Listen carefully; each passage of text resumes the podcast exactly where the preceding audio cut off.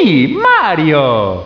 Herzlich willkommen zu einer neuen Ausgabe des Play Together Podcasts. Und ja, wir haben uns heute wieder zusammengefunden, um einmal mehr zurückzublicken in der Konsolenhistorie. Denn in diesem Jahr, im Jahr 2016, äh, wird der 20. Geburtstag des äh, Nintendo 64 gefeiert. Und wir haben uns gedacht, da wir ja schon in unserer Podcast-Reihe so einige Konsolen durchgesprochen haben, wie zum Beispiel das NES oder die PSP, den Game Boy, dass wir dieses Mal den Nintendo 64 äh, gebührend feiern wollen. Und das mache ich, der Timo, zusammen mit dem Carsten. Hallo Carsten. Guten Tag. Und mit dem Robert. Grüß dich. Hallo.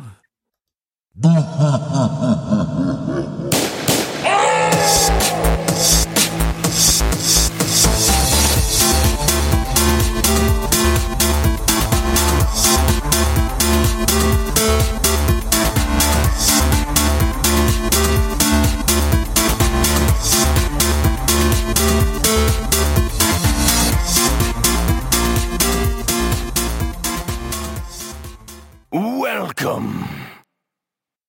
Aber wie sieht's denn bei euch aus ähm, mit dem N64? Erschien 1996 in, in Deutschland oder Europa generell 1997 am 1. März genau. Und ich weiß noch ziemlich genau, dass ähm, es war meine erste Konsole, die ich selber besessen habe. Und mhm. ich habe sie damals vorbestellt. Es gab so eine so eine Aktion. Äh, Launch Für 64 Mark? Kann sogar sein, dass man da irgendwie 64 Mark anzahlen musste. Also ich habe das tatsächlich äh, vorbestellt in so einem kleinen Spielegeladen, den es leider auch nicht mehr gibt. Giesecke? Giesecke, genau. In Kiel, das Holzenstraße. Ich hm. letztens auch dran denken an den Laden. Ein Laden, der sehr viel Geld im Laufe meiner, ja, meiner Jugend verschlungen hat, da auch eine sehr, sehr große Modellbauabteilung hatte, die ich häufiger geplündert habe. Und da habe ich meinen N64 gekauft, ja. Der kam leider nicht am 1. März, der kam einige Wochen später ähm, weil das Ding ja doch ziemlich gefragt war zu Anfang. So hatte ich denn, äh, kann ich mich noch recht gut dran erinnern, wochenlang das Spiel Super Mario 64 schon bei mir rumstehen, aber die Konsole fehlte. Die kam dann, glaube ich, aber rechtzeitig zur Ferienzeit, irgendwie zu den Frühjahrsferien oder Osterferien. Und ja, dann äh, hab, könnt ihr euch vorstellen, womit ich meine Zeit dann verbracht habe. 399 Mark ähm, wurde dann ja doch relativ schnell im Preis gesenkt. Ich glaube auf 300 Mark, dann nur 299. Ähm, wir haben noch den vollen Preis bezahlt und äh, tja, das war der N64-Launch. Fand ich sehr, sehr cool. Äh, glaube ich, habe ich mit meinem Bruder noch zusammengekauft. Das, das wurde uns dann erlaubt von, von unseren Eltern. Deswegen, ich bin N64-Kind. Und äh, Robert, du bist auch ein N64-Kind von der ersten Stunde an. Ist das richtig? Ich bin ein N64 Erwachsener, bitteschön. Also, ähm, also es ist ja, ähm, äh, also ich bin 96 nach Deutschland gekommen und äh, mit meinem ersten Gehalt oder zweiten habe ich mir eine Playstation gekauft mit einem sehr kleinen Fernseher. Ähm, und dann 96 vor Weihnachten bin ich in so einem, auch einen kleinen Videospielladen, was es nicht mehr hier gibt. Ja, die sind ja eigentlich komplett ausgestorben, überall. ähm, und da habe ich so eine N64 laufen sehen, mit einer Demo von, äh, was später Lilith Wars hieß. Damals hieß es, glaube ich, noch Sky, äh, Star Fox oder so. Hab so eine Demo gesehen und war so an, oh nein, ich glaube, ich habe einen Fehler gemacht. und ähm, oh ja, dann da lief Mario und so. Ja, und ich war, ich habe sehr mit mir gehadert, glaube ich, im März 97, ob ich noch mal Geld für eine Konsole ausgeben will. Und ich war auch da mit meiner jetzigen Frau äh, zusammen. Die wir kannten uns nicht lange. Ich glaube, die konnte nicht fassen, dass jemand sich so viele Gedanken machen kann über so eine Konsole. Ähm, ja, und dann, ich habe, ich glaube, war, ich war auch so ein Unvernünftiger, der das für 399 Mark gekauft hat. Ja. Also es war quasi dann meine zweite äh, eigens äh, gekaufte äh, äh, Konsole. Und wahrscheinlich auch mit Mario zusammen, oder? Ähm, oder hast du Pilot Wings gekauft? Das war ja, also es gab ja echt nicht viel Option zu Anfang. Also Mario hatte ich auf jeden Fall direkt dabei. aber ich hatte auch Pilot Wings ziemlich schnell, ähm, weil ich von, also ich hatte ja sehr spät ein Super Nintendo, weil ich eigentlich so ein, ich war ein Sega-Kind halt, ne, so Mega Drive. Und ich war sehr geschädigt davon, dass ich nie Pilot Wings bespielen konnte. Deswegen hatte ich einen, sehr starken Drang danach, Pilot Wings zu spielen und hab's, glaube ich, mehr gespielt, diese N64-Version von Pilot Wings, als, als no normal wäre, ja. Ich habe sehr viel versucht, also alles quasi perfekt zu machen. Aber ja, klar, ich glaube, das kam mit Super Mario. Und es hat sogar meine Frau sich angeguckt, fand sehr witzig, ne, weil da war irgendwie so ein Baby-Pinguin drin und so. Ich glaube, die fanden das alles sehr cool, ne. Äh, genau. Ja, also ich, ich meine, wir waren, ich war damals 1996, da war ich zehn. Mm. Da hatte ich natürlich nicht viel Taschengeld und da war das natürlich dann irgendwie Luxus, wenn man mehrere Spiele zur Auswahl hatte. Ja. Und das war natürlich limitiert, auch dadurch, dass die Auswahl echt beschränkt war. Und ich kann mich noch sehr gut daran erinnern, dass ein Freund von mir dann äh, bei mir den N64 gesehen hatte und sofort angefixt war und dann mit seinen Eltern USA-Urlaub gemacht hat und sich dort dann N64 mitgebracht hatte, was natürlich dann ein Fehler war. Autsch. Äh, das scheiterte dann nicht nur am, am Netzteil, sondern auch an dem NTSC-Standard hier, der mit dem Fernseher nicht Ja. klarkam. Ich musste dann zu ihm hin mit meinem Netzteil, damit wir sein Pilot Wings bei ihm spielen konnten. Denn das Spiel hatte ja auch noch einen Region Lock, das heißt, du konntest das Pilot Wings nicht auf meinem N64 spielen. Mhm. Und es lief auf dem Fernseher, den er hatte, dann nur in Schwarz-Weiß mit dem N64 aus den USA und dem deutschen Netzteil. Und das war alles äh, ein bisschen krampfig. Ähm, ich weiß nicht, aber seine Eltern waren ein bisschen wohlhabender. Er hat, hat dann auch relativ bald dann eine deutsche Konsole gehabt.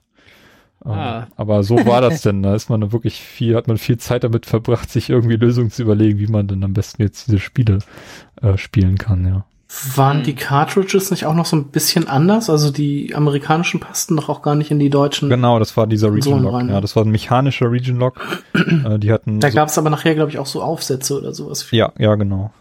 Das wurde relativ schnell gelöst dann. Wobei, ich meine, die NTSC-Versionen einfach oft die besseren waren. Oh ja, oh ja. Das war wirklich schlimm teilweise. Ja. Also, Mario Kart 64, hallo. ja, ich weiß auch nicht, wie das durch die Qualitätskontrolle gekommen ist dann nachher. Mm.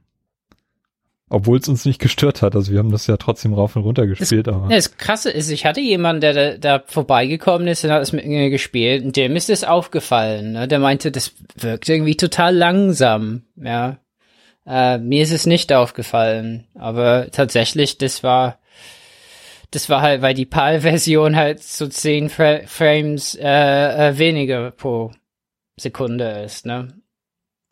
Ja. Und, Und da waren auch Balken, ne? So leichte Balken, glaube ich, auch noch. ja, wobei das hielt sich eigentlich noch in Grenzen. Das war dann schlimmer zur PS2-Zeit nachher, wo sie Mhm. dann auch an die Grenzen gestoßen sind. Aber so generell ähm, ist mir das dann nachher aufgefallen, als ich dann Jahre später auf dem PC dann die N64-Spiele nachgeholt habe, äh, die ich während des N64-Lebenszyklus eigentlich dann verpasst habe. Oder Mhm. dann nochmal verglichen habe, so F-Zero, da merkst du das extrem krass, wie hoch die Geschwindigkeitsunterschiede sind. Mhm. Ja, Carsten, wie war das denn bei dir? Du bist ja nicht von Anfang an dabei gewesen. Nee, genau, wie wir gerade im Vorgespräch äh, festgestellt haben, hatte ich nach äh, Release des N64, glaube ich, erst mein Super Nintendo bekommen. Ähm, und dann irgendwie, was hat mir jetzt gesagt, 99, April 99 oder so, habe ich erst dann mein Super Nintendo verkauft und mir von dem Geld einen Nintendo 64 gekauft. Ähm, mit dem ich zu Hause aber nicht spielen durfte, weil zu der Zeit äh, war gerade etwas Trouble in der Schule und ich habe meine Hausaufgaben nie gemacht und deshalb kam so ein, zweimal die Woche ein schwarzer Brief von der Schule rein. Ähm, deshalb durfte ich die nicht, äh, durfte ich damit nicht zu Hause spielen und deshalb habe ich die bei meinen Großeltern aufgebaut. Und ich habe mir das ähm, das Bundle mit Super äh, mit Mario 64 gekauft und dazu noch Mario Party 1. Der Controllerfresser. Der Controllerfresser, genau. Das war ganz furchtbar. Ähm, ja, und dann, ja, stand das halt bei meinen Großeltern und meine Großeltern hat das gefreut, weil ich dann umso öfter Zeit bei denen verbracht habe. Nicht unbedingt mit ihnen, aber dann doch bei denen. War dann auch nach der, also nach der Schule immer zu Hause, hab da der Mittag gegessen, Hausaufgaben gemacht und bin dann zu meinen Großeltern gefahren, die zum Glück nicht weit weg wohnten. Ähm, und hab dann da Nintendo 64 gespielt. Tja. Genau. 1997. Da war, da war die Welt noch in Ordnung. So ein bisschen. Wie war dann die Situation eigentlich vor dem, vor dem Launch des N64? Da ist ja eine Menge passiert. Wir haben das Super Nintendo, die Vorgängerkonsole, die äh, von Nintendo ja so ein bisschen, ja, wie soll man sagen, exklusiv behandelt wurde. Also das, äh, das Entwicklerprogramm ähm, was sie hatten, dieses ähm, Seal of Quality. Das hat mhm. Nintendo war teilweise recht streng ausgelegt, äh, was dafür gefü zu geführt hat, dass sie sich doch mit einigen äh, ja, Entwicklern und Publishern ein bisschen verscherzt haben während dieser Zeit. Ja. Das Super Nintendo musste gleichzeitig auch ja gegen ein ziemlich starkes Sega Genesis antreten oder Mega Drive. Mhm. Ähm, und ja, dann kam natürlich dann diese, diese Geschichte mit Sony dazu. Sie haben versucht, gemeinsam ein, ein CD-Laufwerk für das Super Nintendo umzusetzen. Das ist ja auch dann bis zu einem Prototypen gekommen, mhm. bis die beiden sich dann doch irgendwie getrennt haben. Mhm. Und Sony sich dann entschieden hat, die PlayStation separat dann in den nächsten Konsolenzyklus dann selber rauszubringen. Aber war das nicht sogar so, dass ähm, Sony von Nintendo quasi einfach so ein bisschen fies abgewatscht wurde, dass die ja total, so, ja. dass die so äh, unter der Hand irgendwie Geschäfte dann mit Philips gemacht haben, weil das irgendwie günstiger war oder so und dann war Sony auf einmal einfach raus und Philips dann sozusagen drin. Ja, die, das ist die Geschichte, die die ich am häufigsten höre, dass mhm. es so gelaufen ist. Aber mittlerweile ich lese auch andere Geschichten, dass mhm. sich Sony und und ähm, Nintendo? Ja, Nintendo, genau, relativ, ja, ähm, ja, aneinander vorbeigeredet haben oder Verträge hm. haben untersch unterschrieben haben wollten, wo eine Partei sich irgendwie mehr Rechte rausnehmen wollte als die andere.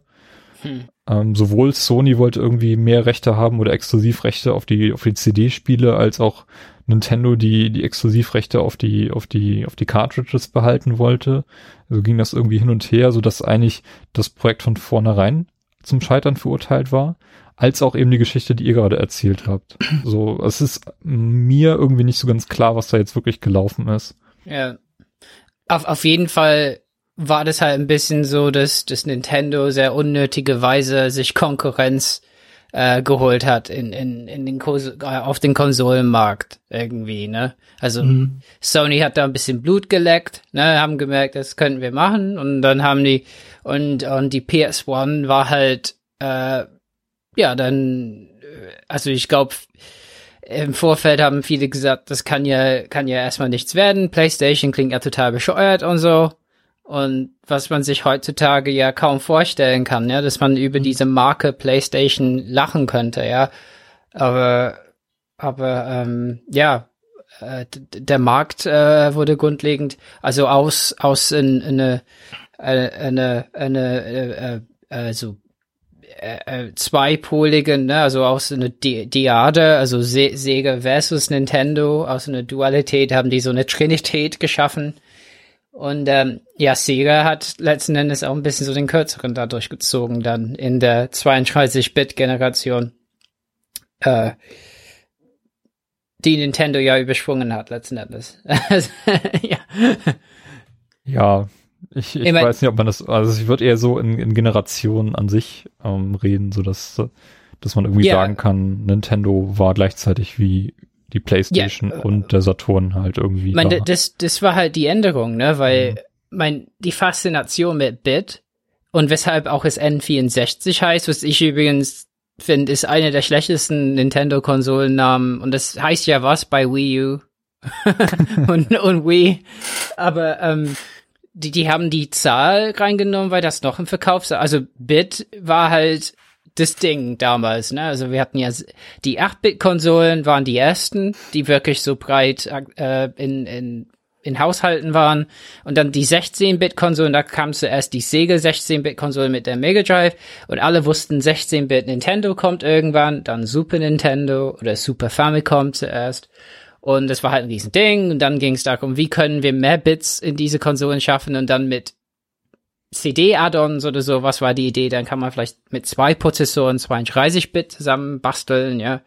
Ähm, und ja, PlayStation war letzten Endes 32-Bit, aber Nintendo eben hatte ja eben 64-Bit, äh, so ein bisschen, äh, ja, das die Konsole auszeichnen sollte, ja. Ähm, ja, ja, ist ein schöner Punkt, dass Nintendo, also dass man wirklich gesehen hat, da ging es noch um Power, ne? Das, das ja.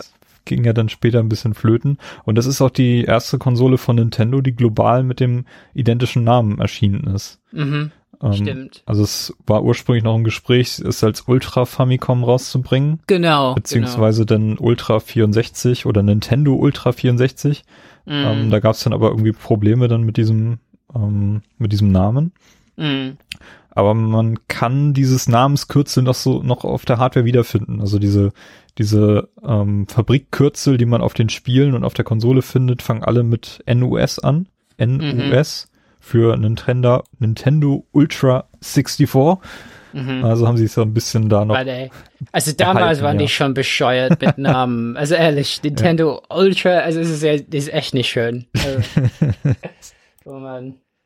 Ja. Ja. Ja, und, und letzten Endes ähm, ist eine Konsole, in, also da gab es ja noch, also es gab ja PlayStation, N64 und davor noch Saturn. Ja, das also, Saturn war das erste Gerät, oder? Ja. Ja. 95, ne? Hast, haben wir äh, zusammengefasst in unserem Dokument. Genau, das war dann dieser, dieser Launch, ähm, wo, wie war das denn? Da ist Sega auf die Bühne gegangen, ja. hat das Ding aber schon zu dem Zeitpunkt an Toys R Us ausgeliefert gehabt, aber nicht an andere, wie so wie Best Buy und und Walmart, die hatten davon nichts mitbekommen und waren dann entsprechend sauer. Die Kunden ja. waren überrascht, dass sie das Gerät schon kaufen könnten, obwohl es eigentlich zwei Monate später erscheinen sollte. Das war alles so total überstürzt. Und Sony ist dann einfach nur auf die Bühne gegangen und hat gesagt 299 und ist wieder weggegangen. Ja. Das war schon, schon sehr, sehr beeindruckend, wie das damals abgelaufen ist. Ja, ja. Hatte so ein bisschen was von diesem, ja, was äh, Sony jetzt im Jahr 2013 mit mit der PS4 und der Xbox One wiederholt hat. Ich meine, mhm. ich glaube, es, äh, es ist sehr bezeichnend, dass man es damals noch so Konsolenkriege be, äh, äh, benannt hat. Also es, ich meine, das, das hatte wirklich viel mehr was Kriegsartiges. Also ich würde sagen, das gipfelte in der PS2 Generation, ne, wo Sony halt wirklich halt immer hat raushängen lassen, wir, wir vermöbeln euch gerade. So, ne? dass, ihr, dass ihr euch das klar macht. So. ähm, aber ähm, äh, hier, hier war es wirklich, also so Taktiken, äh, ja, das war echt, echt ein harter Kampf. Und da hat Sega, ne, einfach, ne, wie so ein Feldherr, der halt einen falschen Move äh, macht, sich einfach da total verschätzt. Was übrigens sehr schade ist, weil eigentlich mochte ich ja Sega und irgendwie ist mir die Sega Saturn auch äh, äh, wobei man sagen muss, es ist ja eh ein komplett anderes Thema, wollen wir ja nicht hin. Die haben auch letzten Endes den Markt ein bisschen, also ihr Angebot verwässert durch verschiedene Aufstockmöglichkeiten 32X und Saturn. Äh, und ich glaube, das hat auch Kunden ein bisschen verwirrt. Wenn Nintendo hat am längst, am längsten hat ge äh, gewartet hat, ne, die haben, also zuerst kam Saturn, dann PlayStation und dann kam eben bei uns erst 97 äh, eben die N64 raus. Ähm, wo du gerade das Thema Konsolenkrieg angesprochen hast. Ähm, Nintendo hat ja versucht, äh, das SNES noch so weit zu pushen, technisch wie es geht. Und das hat ja auch recht gut funktioniert. Es mm. gab mhm. dort einige 3D-Experimente mit, mit Star Fox Genau, ähm, mit dem FX. Mit dem FX-Chip, ja, da wurde auch richtig dann auch ähm, entsprechend als Marketinginstrument noch verwendet. Ja. Und dann kam Donkey Kong Country mit mm. vorgerenderten Silicon Graphics ähm, yeah. ja, Hintergründen, was eigentlich für unmöglich gehalten wurde, dass das, dass man sowas noch auf dem Super Nintendo machen kann. Ja, Und es gibt da, könnt ihr mal auf YouTube schauen, so ein paar Werbevideos von Nintendo, wo sie dieses Donkey Kong, ich glaube, das ging um Donkey Kong Country 3, was ja dann überraschend noch für das Super Nintendo kam, ähm, wo ja in diesem Video zwei Personen, eine mit Sega-Shirt, eine mit Playstation-Shirt auftauchen und ähm, bisschen weinen irgendwie um das Spiel oder so. also so viel dazu, das wurde damals noch so richtig in Spots verwendet und Sony hat auch einen Spot rausgebracht, wo sie Crash Bandicoot vor die Nintendo Hauptzentrale irgendwie stellen und solche Dinge. Das, ja, ja, ja. ist schon amüsant. Also ich finde diese Spots von damals wirklich echt klasse. Ja, und äh, das äh, Nintendo 64 wurde als Project Reality gestartet im Jahr 1993, ähm, als Silicon Graphics, also eine, eine US-Company, versucht hatte, so ein bisschen Fuß im Konsolenmarkt zu fassen Mhm. und dort einen Partner brauchte und erst auf Sega zugegangen ist, äh, wo Sega of America auch ziemlich angetan war, aber das dann wohl in, in Japan dann gescheitert ist und dann zu Nintendo gegangen ist. Und ja, deswegen ist es letztendlich dazu gekommen, dass Silicon Graphics diesen zentralen Chip im N64 entwickelt hat ähm, und auch diese Workstations letztendlich dann ja umgesetzt wurden, mit denen die Entwickler dann arbeiten mussten. Ich glaube, das war irgendwie ein RISC-Prozessor oder so. Also ich weiß, ich weiß, das habe ich alles damals mehrmals gelesen. ja, also Ja. Ja, das ist ja auch so eine Sache. Ich meine, 1996, ähm, ich habe durch das Nintendo 64, durch das ähm, Club Nintendo Magazin erfahren, dass es damals noch kostenlos einmal im Quartal gab. Habe ich leider alle mal weggeworfen vom Dachboden. Mhm. Ist ein bisschen schade. Ich vermute, dass das bei mir dann auch genauso war. Kann gut sein, ja. Mhm. Und äh, sag mal, diese Videokassetten, ne? Mhm. Lagen, wo, wo hat man die her gehabt? Lagen die auch einfach in diesen Die Läden gab's aus? in Supermärkten, mitnehmen? ja. Die habe ich von Karstadt mitgenommen. Karstadt. okay. Karstadt war so meine, ja, meine, da gab's die meisten Demo-Stations, sagen wir mal so. Mhm. Deswegen habe ich dort viel Zeit verbracht und da gab's diese Videos, ja. Nee, deshalb mochte ich den Giesecke auch so gerne. Da gab es zwar nur eine Demo-Station, aber die war immer leer. Mhm. Oder meistens. Und weil die, die ihre Spiele auch irgendwie bis zum Ende immer noch für einen Originalpreis verkauft haben, wo andere Supermärkte oder hier Ladenketten, die irgendwie schon für einen Apfel und ein Ei verramscht haben, konnte man da immer noch für einen Originalpreis kaufen. Ja, ja. Nee, aber deshalb. Genau, Ja, es gab, es gab eine Videokassette, die vorm Launch in, in Deutschland schon erschienen ist. Genau. Die ist auch irgendwie am besten geschnitten, finde ich. Ich glaube, das heißt, wie viel 3D hältst du aus?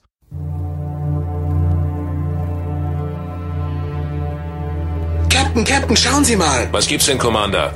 Ich bin mir nicht sicher, aber irgendetwas stimmt hier nicht. Ich empfange Signale, die nicht eindeutig identifizierbar sind. Höchste Sicherheitsstufe. Wir müssen herausfinden, was das zu bedeuten hat. Aktivieren Sie den Zentralcomputer. Zentralcomputer aktiviert. Captain, es scheint sich um eine höher entwickelte Spezies zu handeln. Unglaublich. Sie sind uns weit überlegen.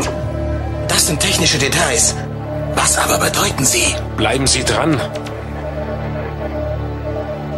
Der Computer arbeitet auf Hochtouren. Jetzt wird es deutlicher. Ich kann es klar erkennen. Nintendo. Nintendo 64.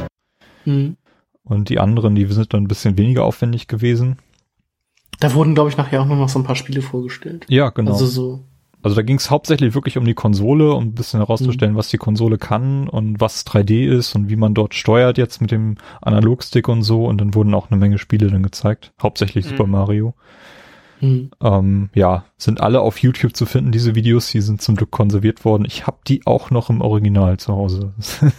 Wie oft ich mir die einfach angeguckt habe. Ja. Also ich meine, du hattest die Konsole ja irgendwann, aber ich hatte massig Zeit, äh, bis, zu, bis ich die Konsole hatte, diese Videos zu gucken und das habe ich auch echt, ja, ich weiß nicht, ich konnte die nachher mitsprechen und ich Hm. konnte mich daran aber auch nicht satt sehen. Ich meine, ich muss sagen, meine erste Berührung mit der Konsole war, also ich war noch in England, also da habe ich, ähm, es gab so eine Spielezeitschrift, das nannte sich Mean Machines. Also viele, die in meinem Alter da so ne, mit Konsolen aufgewachsen sind, erinnern sich, mit, ja, äh, haben schöne Erinnerungen an diese Zeitschrift und ähm, da habe ich das erste Mal, die haben irgendwie äh, Bilder von einem Controller-Prototypen gehabt. Also es gab Gerüchte oder sowas, dass die das mit so einem Stick machen. Und da dachte ich, wer braucht so einen Scheiß? so, äh, konnte mir nicht vorstellen, dass das wirklich gut ist. Ähm, ja. Weil das irgendwie doppelt gemoppelt aussah, ne? Also da hat man irgendwie ein D-Pad und dann noch ein Stick und so. Konnte ich erstmal nicht verstehen. Ja, kann ich nachvollziehen. Was ich faszinierend finde jetzt im Rückblick, ähm, eben durch diese beiden Kommunikationsmedien, diese Videos, die nun wirklich nicht jeder hatte, also die musste man schon sich selber besorgen irgendwie. Und dann hauptsächlich diese Zeitschriften, wie sehr Nintendo sich darum gekümmert hat, ähm, darzustellen, auch auf Papier, einfach nur mit Bildern, wie du mit diesem Control Stick irgendwie das ein, ein 3D-Spiel vernünftig bedienen kannst. Aber da wurden richtig aufwendige Zeichnungen gemacht. So, wenn du den Stick jetzt so weit drückst, dann, dann geht Mario ein bisschen schneller und wenn du ihn nur ganz langsam bewegst, dann schleicht er oder kriecht er oder wie auch immer.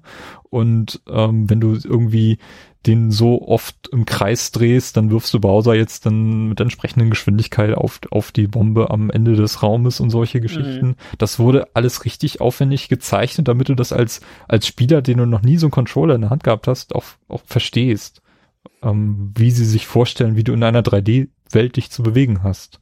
Mhm. Und äh, das finde ich äh, im Rückblick echt, echt bemerkenswert. Also da haben sie sich gerade in diesem, in diesem Club Nintendo Magazin seitenweise diese Steuerung vorgestellt. Mhm. Ne? Schon, schon sehr cool. Ja. Genau. Ähm, der Launch sollte dann zunächst ähm, April, nee, Dezember 95 stattfinden, wurde dann noch auf April 96 verschoben. Angeblich, um die Software noch so ein bisschen zu verbessern, aber äh, vermutlich war, wurde auch das Chipdesign von Silicon, äh, Silicon Graphics noch so ein bisschen überarbeitet. Und letztendlich kam die Konsole dann am 23. Juni 1996 raus. Japan typisch hat Nintendo so einen Launch häufig auf den Sonntag eben gelegt, damit die Leute nicht schwänzen. Und ähm, ja, da gab es auch viele Bilder vom Launch Day, wie Leute Schlange stehen vor den Supermärkten und den, den, den Geek-Läden, wo es die Konsole denn halt gab.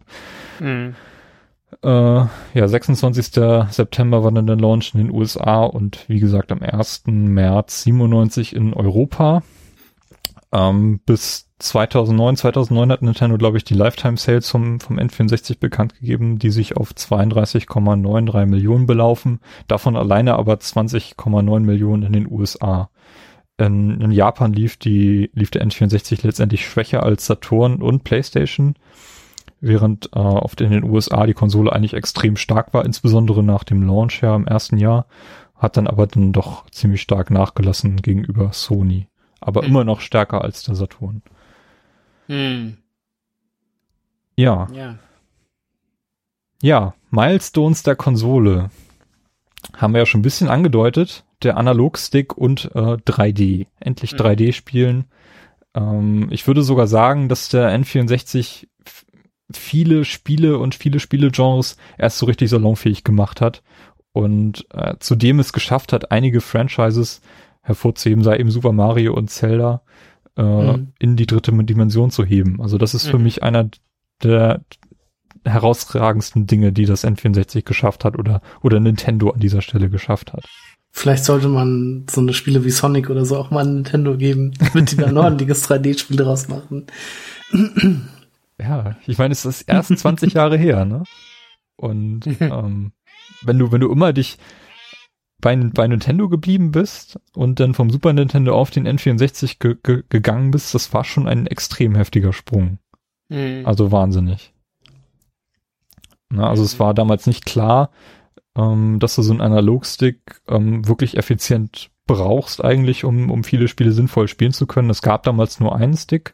Äh, ich glaube, diese zwei Sticks zur Steuerung, die kam dann eher über den PC-Bereich und dann die Playstation so richtig rein.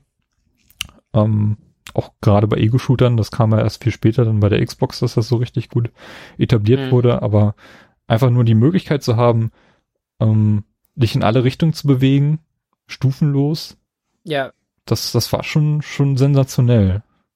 Auch wenn dieser Controller so ein bisschen, er hat nicht viele Freunde, sagen wir mal so, obwohl ich ihn selber persönlich eigentlich ganz gerne mag. Mhm. Hm.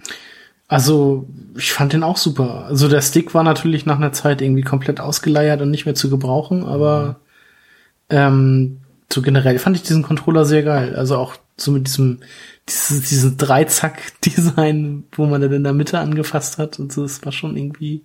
Das war schon so ein kleines Raumschiff, was man dann Ja, genau. hat. Ja. Äh, Ja.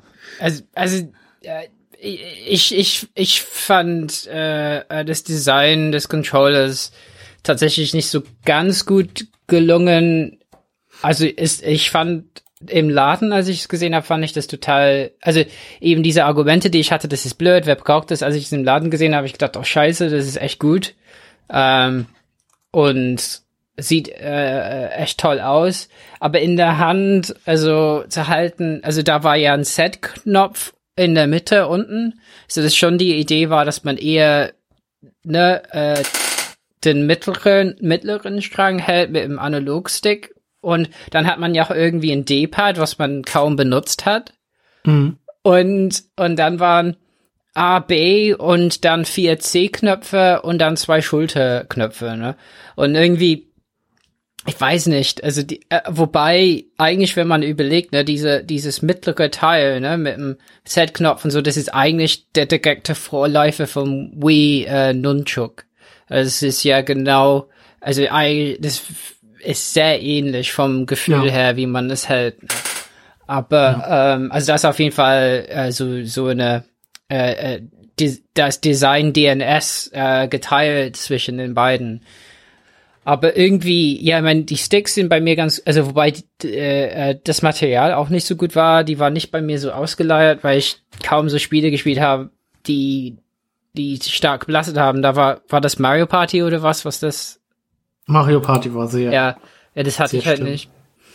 Aber immerhin, ich fand auch den Stick teilweise sehr gewöhnungsbedürftig, einfach immer wieder, ja, bei Spielen. Also so gerade, mein, gerade diese Sequenz in Super Mario äh, 64, wo man den Bowser rumschmeißt und so, es fühlte sich sehr gewöhnungsbedürftig an, fand ich immer. Äh, und auch Pilot Wings, wo es um Genauigkeit ging, also ich glaube, teilweise war es schon ein Kampf gegen den Stick, auch zum Teil. Ja, und ja, wie gesagt, mein, wie du gesagt hast, Timo, irgendwann, also PlayStation hat irgendwann so zwei Sticks dran gebastelt an ihren DualShock Controller, was letzten Endes eh so ein Unfall war, dass es zwei waren wahrscheinlich und so eine Kopie war. äh, weil die wussten ja erstmal nicht, was die damit machen sollten, außer dass, dass die Analog-Sticks ein Verkaufsargument von N64 waren. Ähm, aber, aber mit dem Controller hatte man natürlich nicht so die besten Möglichkeiten, die Kamera zu kontrollieren, wobei die C-Knöpfe ja ausdrücklich, also das muss man auch, die C-Knöpfe sind eigentlich Kameraknöpfe. Also das heißt, äh, da war schon die Idee vorgesehen, dass man, weil das ja 3D ist, dass man eine Kamera führen muss. Und das Spiel par excellence, was das uns, also man muss, also Mario 64 wirklich ein didaktisches Spiel in dem Sinne. Timo hast es schon erwähnt mit dem Bowser und so. Und es ist ein Bosskampf, der uns für immer in Erinnerung ble bleibt. Und auch da war so ein, da war so ein Typ in Mario 64 in so einer Wolke mit einer Kamera. Und das war die Person, die man steuert. Das heißt, die haben die Kamera äh, personifiziert, um einen halt dran zu gewöhnen. Ja, da hat man mit diesen C-Knöpfen eine Person, die steuert halt den Blick. Und äh, auf einmal war deutlich, aha, das machen diese C-Knöpfe. Und natürlich Knöpfe sind viel schlechter als, als Bedienungselement versus ein Stick, aber das wusste man halt noch nicht. Ja. Ja, also das heißt, eigentlich ganz spannend. Also das heißt, fürs Spiel selbst, die C-Knöpfe waren vielleicht erstmal nicht so dafür gedacht. Da gab's A, B, zwei Schulterknöpfe und Z. Ja. Ähm, wobei, es, ich höre immer noch von Leuten, die nicht den Z-Knopf einfach normal wie so ein Trigger benutzt haben. Irgendwie, keine Ahnung. Die den Controller nicht richtig be äh, gegriffen haben. Ja, Ja, das habe ich auch sehr häufig beobachtet an den Demo-Stations. Ähm, Das habe ich auch immer oft Wo gesehen. ich also dachte schon, jetzt bin ich jetzt der Experte, der den erklären muss, wie man den Controller richtig anfasst. So. Ja, wie geht das? Ich meine, das ist doch total offensichtlich. also ich verstehe das nicht.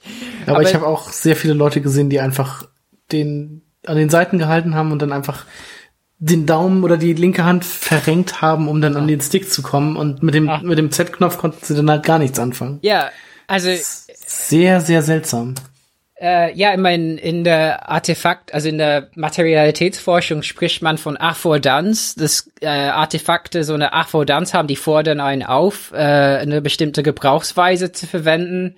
Und irgendwie die, das dreizackige Design hat da eine sehr uneindeutige Affordanz, also, weil man halt, also irgendwie naheliegend ist es, man greift die Mitte äh, irgendwie äh, äh, an, weil da irgendwie ein Stick ist und das ist am, am längsten und so. Aber klar könnte man auch denken, da wo das D-Pad ist, muss man greifen. Und das haben anscheinend Leute jahrelang gemacht. ja. Ja, also man muss natürlich auch so ein bisschen verstehen, wie es denn zu diesem Design gekommen ist. Also ich habe so ein bisschen im Hinterkopf, dass Nintendo gerne etwas Konservatives in solchen Dingen und gedacht hat so, hm, wir müssen das D-Pad noch dran lassen. Du möchtest aber auch als Spieler immer so die bequemste Position, wenn du die Hand einfach öffnest, ähm, Mhm. ist dein Daumen halt so ein bisschen nach oben gebogen, deswegen ähm, möchtest du sowohl das D-Pad als auch den Joystick vernünftig greifen können, also bauen wir das so, dass du zwei verschiedene Haltepositionen eben haben Ja, kannst. klar. Da. Und ähm, dieses, dieses konservative Denken, das sieht man dann ja auch später beim Launch des DS wieder, wo sie vorsichtshalber noch den GBA-Slot mit dran gelassen haben und solche Mhm. Sachen. Hm. Ähm, ja, also das, es kommt nicht von ungefähr. Aber könnt Mhm. ihr euch an ein einziges Spiel erinnern, wo ihr das Steuerkreuz verwendet habt, also wo das ganze Mhm. Spiel nur auf das Steuerkreuz irgendwie gesetzt hat? Also ich weiß, dass man bei irgendeinem FIFA das Steuerkreuz brauchte, beziehungsweise den linken Schulterbutton. Deshalb weiß ich, dass man irgendwie das anders gegriffen hat. Also da kann ich mich erinnern. Hm. Okay. Aber ob man da mal umgreifen musste oder so, weiß ich nicht. Aber ich glaube, man hat so die Tak konnte man da schon Taktiken ändern? Ich weiß es nicht genau, aber man brauchte das Steuerkreuz. Oder man konnte es benutzen. Das weiß ich noch.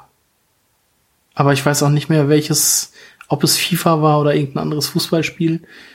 Aber es, also es war ein Fußballspiel, das weiß ich noch. Also ich kann mir vor, doch, ähm, dieses Pokémon Stadium, da war ja die Möglichkeit, dass du die Gameboy Pokémons auf dem Fernseher Ja, spielen kannst. genau. Und ich glaube, das wäre eine sinnvolle Möglichkeit, irgendwie mal das Steuerkreuz zu verwenden, aber sonst. Und war das bei Mischief Makers nicht auch so, dass das den, das Steuerkreuz benutzt hat? Weil das ja auch nur so ein 2D-Ding, also so ein Sidescroller war? Ich glaube nicht. Also ich glaube, die haben auch den, den Stick verwendet. Hm. Das weiß ich nicht. Aber ich, also ich kann mich halt nur noch an dieses Fußballspiel erinnern, Okay. dass man da das, ich glaube, irgendwas mit dem Steuerkreuz machen konnte. Ja, ich bin mir nicht sicher mit Yoshi's Island oder so. Äh, Nee, ich glaube nicht. Nee, hast du, glaube ich, mit, um den Eiern sauber zielen zu können, dann auch lieber den Stick benutzt. ja. Ja. Ähm, ja, tatsächlich, das, ich, das wirkte halt. Das hatte nicht so viel Verwendung tatsächlich, ja. Äh, ähm, Hm. Ja. Es gibt eine Seite, die diese, die Spiele hat. Äh, Dr. Mario 64, Kirby 64, Pokémon Stadium 1 und 2. Hm. WWF No Mercy. Vielleicht war es auch das. Vielleicht habe ich Fußball nie gespielt. Vielleicht war es auch WWF No Mercy. F1 Pole Position. Naja, es gab Spiele. Es gibt eine Wikipedia-Seite, die sowas auflistet. Das ist keine Wikipedia, Oder- das ist jetzt gerade so ein, Okay. äh, so ein, so ein Forum, wo das aufgelistet wurde. Ja, vielleicht haben wir die WWF-Spiele mit dem Dings gespielt. Naja, ist ja auch wurscht. Trotzdem, also, ja, das Design wurde ja auch hinterher nie wieder aufgegriffen und ähm, ich weiß nicht, wenn man heute noch irgendwie N64-Spiele spielen möchte mit dem Original-Controller, es gibt ähm, eine Firma, die, glaube ich, recht gute Nachbauten davon macht. Hm. ähm, weil Originalpads sind ähm, ja nicht mehr so gut aufzutreiben und wenn, dann ist der Stick häufig dann auch so kaputt, dass man das eigentlich nicht mehr machen möchte. Hm. Ähm, es gibt auch Möglichkeiten, das Ding selber zu reparieren, aber so insgesamt gesehen ist das leider ein Controller, der sich nicht sehr gut gehalten hat. Mhm. Ähm, einfach aufgrund während diese, we wegen dieses Sticks. ja. Hm. Ja. ich hatte, glaube ich, drei oder vier Controller und ähm, da ich die Konsole ja mit meinem Bruder geteilt habe, habe ich nachher auch einen Controller immer ja für mich markiert, den kein anderer benutzen durfte. Aus diesen Gründen, ja, das ist echt krass. Ich meine, die Ja. waren ja auch nicht Ja. billig, ne? Nee, die haben, glaube ich, auch 60 Mark gekostet. Ja. Ja. Oder so. Da hast du dir Nicht- überlegt, kaufe ich mir ein Spiel oder ich spiele das mit dem alten kaputten Controller? Ja, ja. Ja, das war halt auch immer so. Ich hatte ja auch Mario, Part, äh, Mario Party als erstes Sp- Spiel mit dabei. Und ja, also das hat die Sticks schon echt äh, zerstört. Erklär mal bitte, warum das Spiel so als, als, als Joystick-Fresser deklariert wird. Ja, weil es da sehr viele Minispiele gab, bei denen man den Stick sehr schnell drehen musste, was weiß ich zum Rudern oder zum irgendwie zum Geschwindigkeit aufbauen oder sowas. Und dann gibt's ja viele Leute, die sich dann über schmerzende Daumen beschweren, weil sie das mit dem Daumen gemacht haben. Aber ähm, ich oder viele andere von meinen Freunden haben das dann auch so gemacht, dass sie die die Handinnenfläche einfach auf den Controller, auf den Stick gelegt haben und dann die Hand so gedreht haben. Und ja, dadurch ist dann halt dieses schnelle Drehen ist dann halt auch einfach der Stick kaputt gegangen. Also nach einer Zeit einfach ausgeleiert. Ja, vor allem, weil du dann die Kraft, also viel zu viel Kraft auf den Stick halt gelegt hast und ihn auch ein bisschen Ja. reingedrückt hast und so. Ja. Ja. Ähm, wobei ja das, das ja ein Phänomen war schon bei so Amiga-Spielen und so Dinge, ne? Da, aber da hatte man eben sehr billige Joysticks, also wo man das eben auch so gemacht hat. Also ich weiß bei meinem Cousin, der hat so, na so diese Sportspiele äh, gespielt, äh, diese sehr alten, wo man diese seitliche Bewegung machen musste, so schnell wie möglich.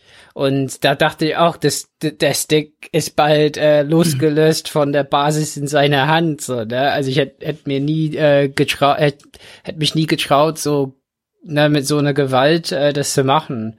Ähm, ja, also tatsächlich eigentlich diese diese Stick, also das hat man bei Pilot Wings schon gesehen, war schon auf sehr feine Bewegungen, äh, also es war sehr gefedert, ne, das ist ja ausgeleiert dann, aber irgendwie ähm, eigentlich so ein erster Stick im Konsolenbereich, wo man sehr feine Steuerung machen konnte, ohne dass das ein riesiger Stick, Stick ist, weil Joysticks gab es natürlich vorher schon.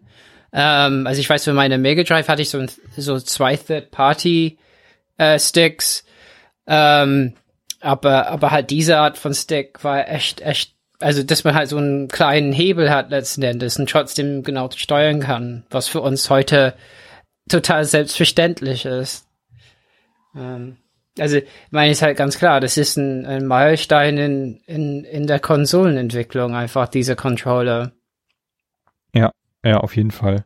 Ja, und dann klar, ich meine, dass da einiges äh, dann nicht so optimal war im Nachhinein. Aber noch eine Geschichte, die wir noch nicht angesprochen haben, da war auch so eine Schacht unten drin. Oh ja, dieser magische Schacht, ja, wo du unbedingt Schacht. irgendwas reintun wolltest.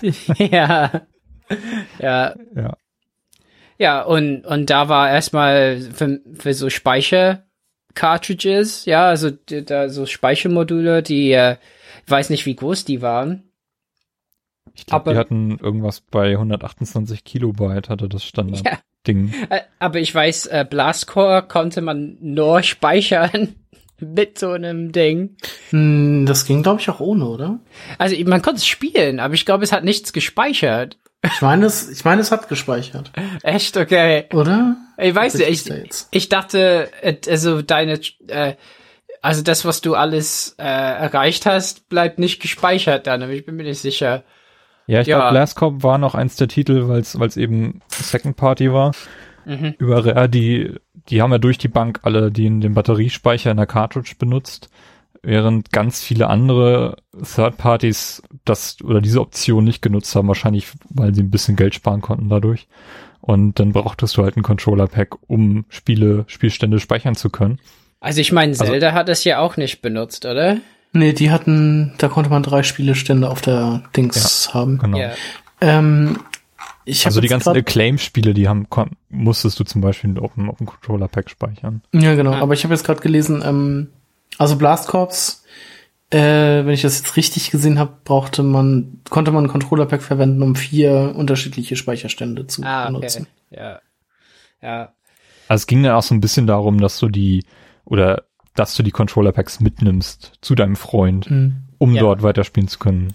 Also ich so. glaube, mit Blast Corps habe ich mir auch mal dein Controller-Pack ausgeliehen, weil ich auf jeden Fall die Level auf dem Mond gespielt habe. Ja.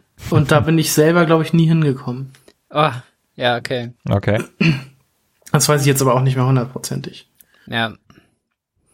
Ja, Ja. und, und dann mit, mit Lilith Wars kam ja die wirkliche Innovation. Das Rumble-Pack. genau. Also das war damals schon für mich so ein bisschen magisches Ding, muss ich ganz ehrlich sagen. Also du wusstest oder ich wusste, dass dieser Controller diesen Schacht hat. Ich dachte, warum ist der im Controller? Warum ist er nicht in der Konsole wie bei der PlayStation? Weil es gab dann in erster Zeit dann nur dieses Controller-Pack. Mhm. Und dann kam Lilith Wars mit dem Rumble-Pack und plötzlich ging dir so ein Licht auf. So, aha.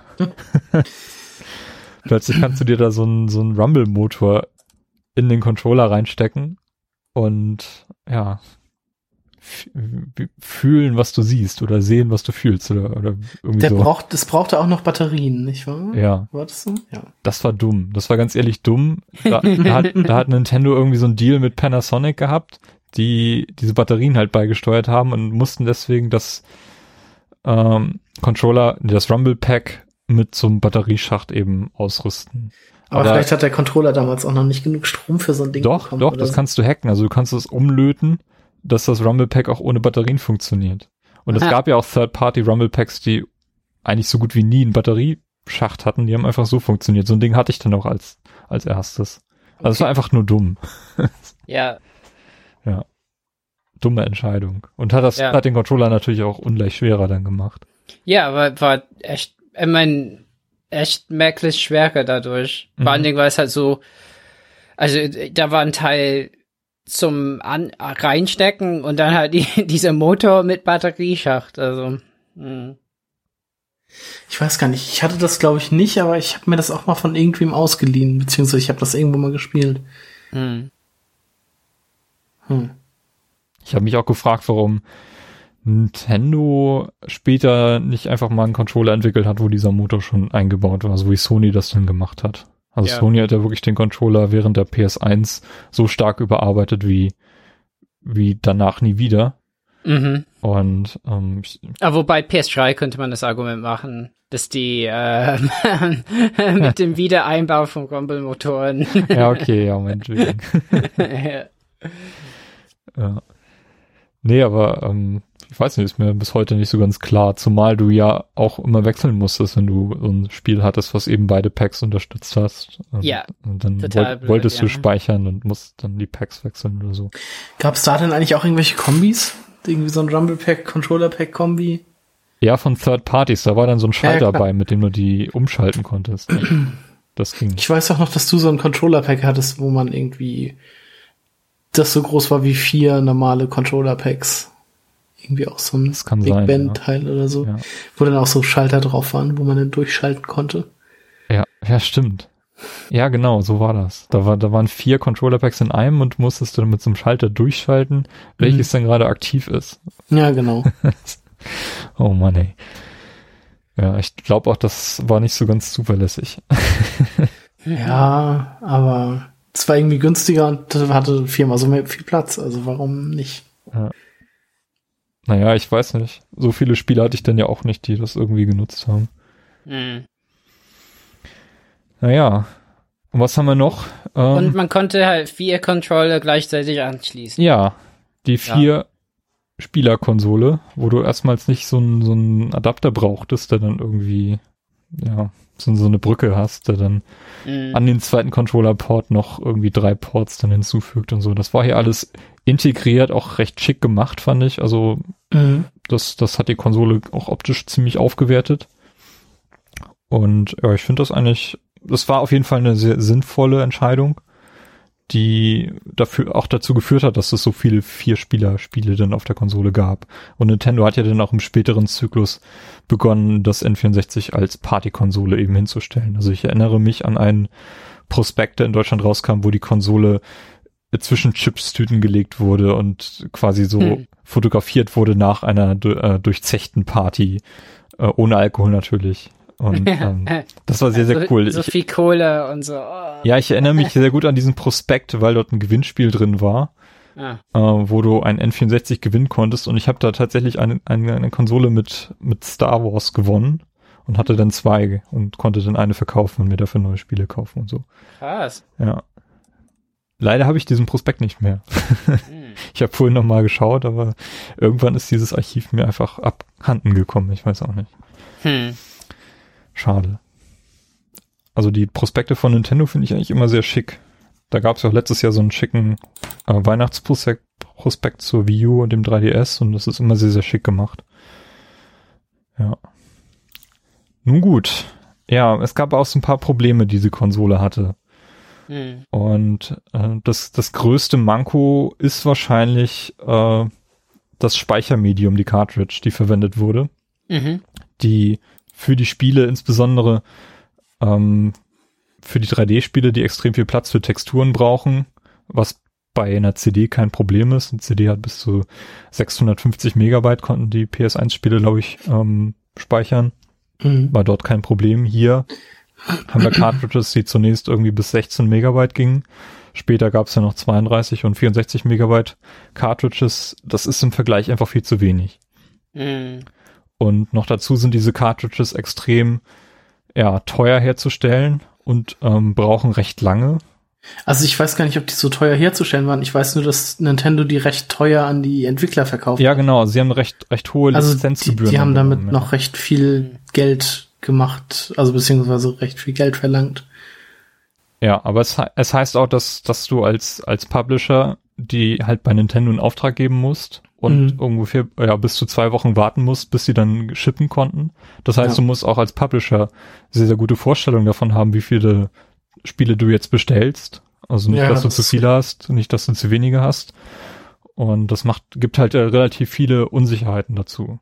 Ja. Hm. Ja.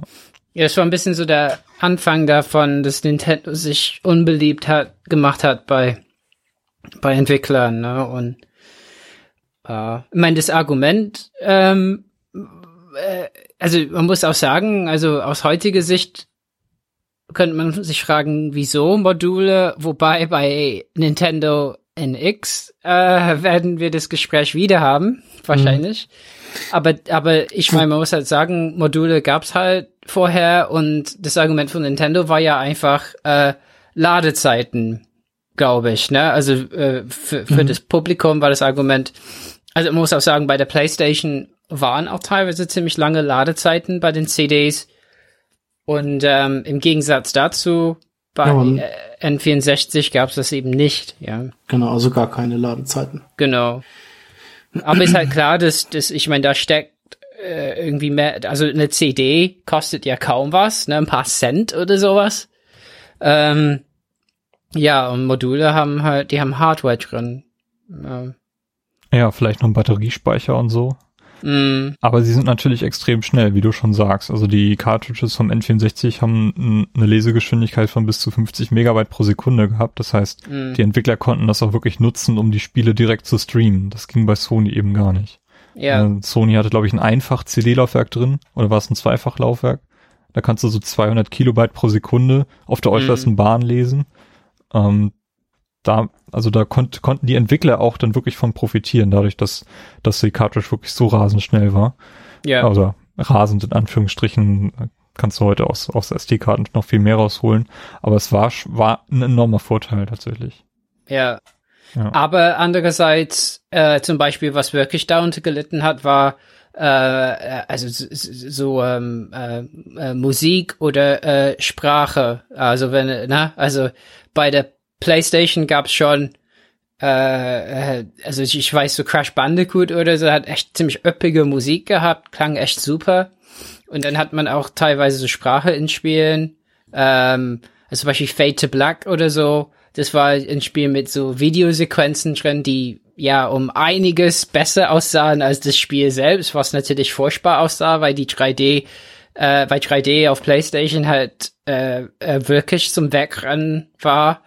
Äh, und N64, ja, also mein, ich meine, ist vielleicht mit ein Grund, weshalb äh, so Zelda oder so immer noch nicht so viel Sprache drin hat, wer weiß. Ja. Ja, vermute ich auch. Ähm, also es war ja auch die Zeit, wo, wo Videos oder interaktive Spiele auch auf dem PC so schon recht populär waren. Und viele Spiele haben das ja auch wirklich genutzt und sind dann auf mehreren Discs erschienen oder Mhm. es gab da ein Akte X-Spiel oder sowas auf der Playstation. Das wäre auf dem N64 niemals möglich gewesen in der Form. Ja. Ja. Ähm, äh, das, das, ja, war natürlich auch so, ein- so ein Argument, was Sony dann immer ziehen konnte. Mhm. Das ist ein Ja. bisschen schade. Ich kenne, glaube ich, nur ein oder zwei Spiele, wo es wirklich ähm, Filmsequenzen, also Full-Motion-Video-Sequenzen auf dem N64 gab und die waren dann auch allerhöchstens so ein paar Sekunden lang und so Ja. dermaßen komprimiert, dass du eigentlich gar nichts erkannt hast. Ja.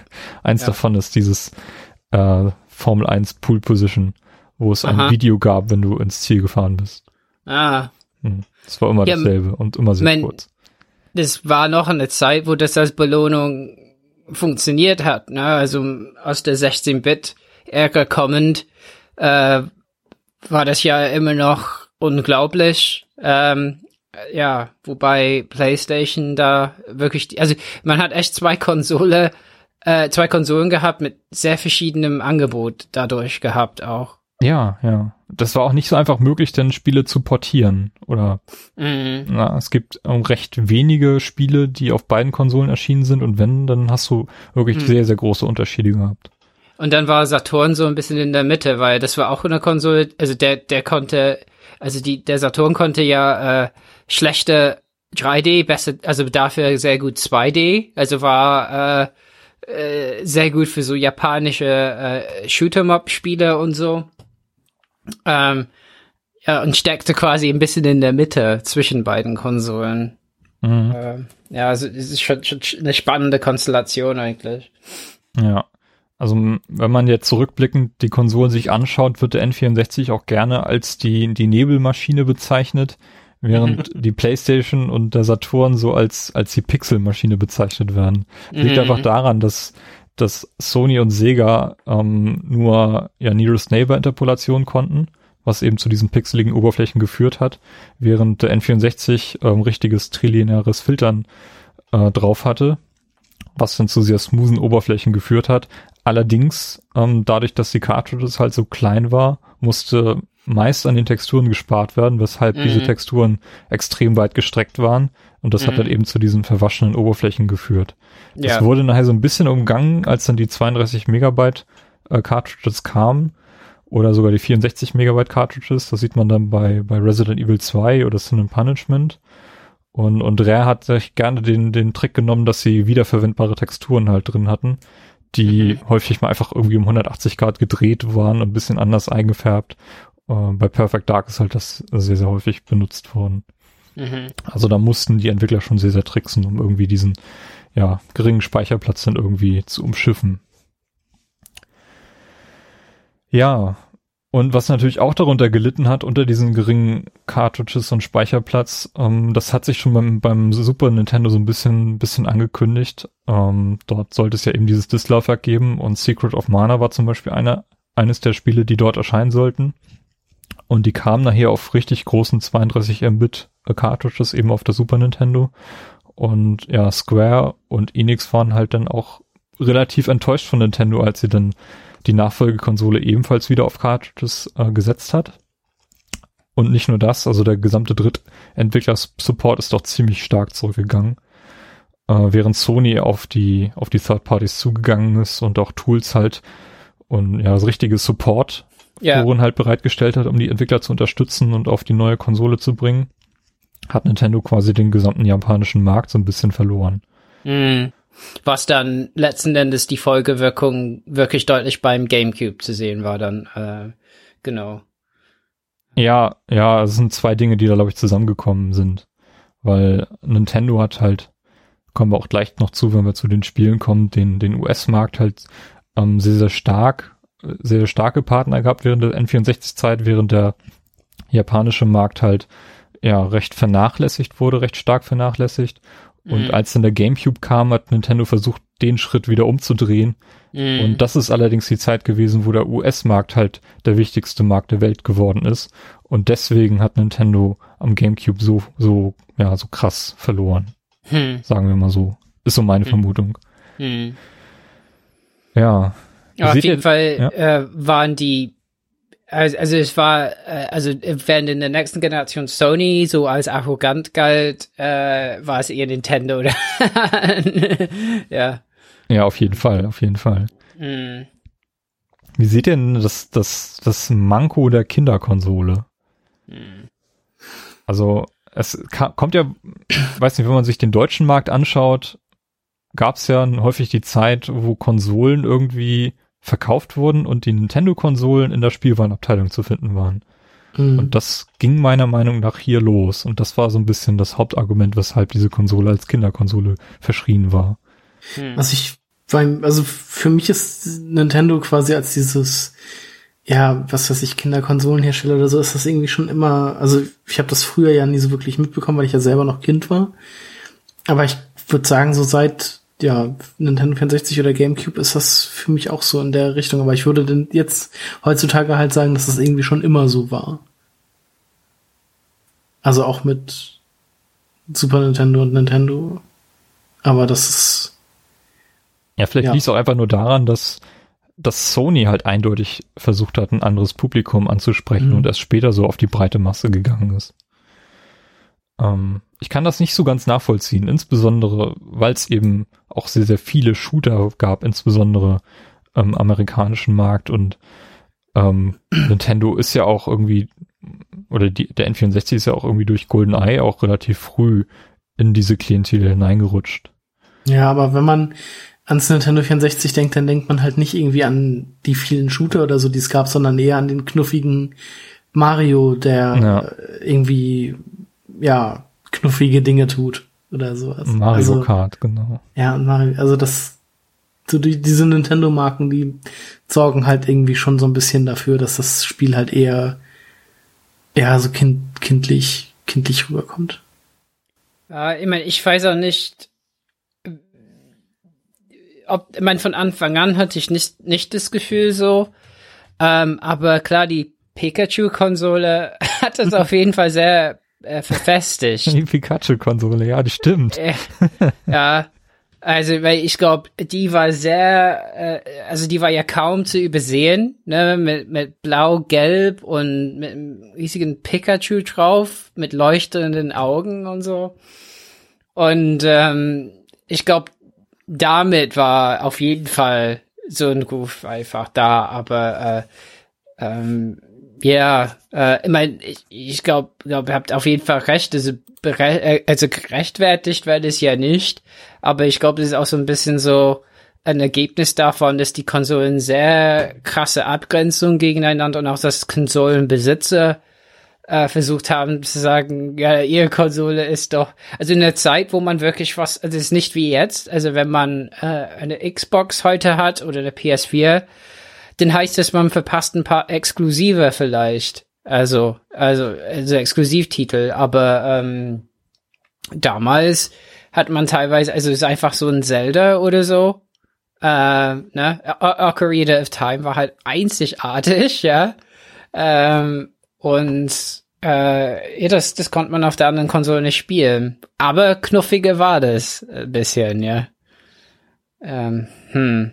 Aber andererseits, also Perfect Dark oder äh, GoldenEye, die gelten teilweise als, also noch vor Halo, so diese Anfänge, wo Shooter und Konsolen äh, wirklich so beginnen äh, zu funktionieren. Äh, wobei man die Steuerung heu heutzutage wirklich nicht, nicht, nicht sich antun kann. Ja. Ja. Das stimmt schon. Aber ja, die Pikachu-Konsole war echt hässlich ohne Ende. Und vielleicht auch, dass es so viele Konsolenversionen gab, die sehr bunt und äh, ja, also Nintendo hat letzten Endes das gemacht, was die beim alten GameCube gemacht haben. Ne? Also sehr bunte Farben, auch eine, durchsicht, eine durchsichtige Konsole. Ja, äh, auch, auch bunte Controller waren von Anfang an dabei hier, ne? also gelb, rot, blau. Ich hatte einen gelben. Äh, ja, Wir haben uns die ja alle auf der Gamescom angeschaut. Da waren die ja Mhm. komplett ausgestellt. Das war schon recht schick. Ja. Ja. Ja. Ja. Ja, und CDs und so, die waren halt noch mehr Zukunftstechnologie, würde ich sagen auch. Also, ich meine, ich weiß, also ihr seid noch zu jung, aber das erste Mal, als ich mit 12 oder 13 eine CD gesehen habe, da habe ich gedacht, wir sind weiter in der Zukunft als Star Trek oder so. Die, die glänzen, die arbeiten mit Lasern und so. Ich meine, die hatten schon äh, was unglaublich äh, äh, äh, Zukünftiges an sich, während Module und so finde ich schon einfach, also das hat man sich schon denken können, dass irgendwie Module äh, Speichermedien äh, sein können. Ne? Die, die wurden als Kassetten bezeichnet von Leuten, die nicht so damit vertraut waren. Und Kassetten hatten wirklich, also der, das Wort allein hat irgendwie was Altbackenes an sich. Ja, ja, also es gibt stimmt. immer noch äh, Amerikaner, die Game Tapes dazu sagen auch, ne, also äh, äh, ja, was natürlich völlig falsch bezeichnet ist, weil da überhaupt nichts Tape-mäßiges da drin ist, aber ja, ja schon. Ähm, Ja. mh. Ja, also es ist irgendetwas, was, was der Konsole anhaftet, obwohl sie es meiner Meinung nach nicht verdient hat. Und ähm, Ja, ich weiß nicht, selbst ich, ich habe noch mal in einem Forum geschaut, wieso da Image, das, das Image des N64 dort irgendwie vertreten ist und man sieht eigentlich im Rückblick auch, auch Leute so, ach ja, das N64, damit haben wir ja damals zur Studentenzeit immer Saufspiele gemacht und Mario Kart gespielt und solche Dinge. Also es ähm, Ja. ist dann doch irgendwie positiv und ich habe selber, ähm, keine Ahnung, irgendwie nach, nach dem Abi, wo man viel Zeit hatte in dem Sommer, haben wir auch Pokémon Stadium rauf und runter gespielt, weil es da so tolle Minispiele gab und dabei irgendwie äh, Bier getrunken und so. Es, es, es hat irgendwie was. Das ist etwas, was du wirklich nur beim N64 findest. mh. Ich weiß nicht. Also meiner Meinung nach ist das nicht ganz, ganz fair, dieses, dieses N64 als Kinderkonsole irgendwie zu bezeichnen. ja.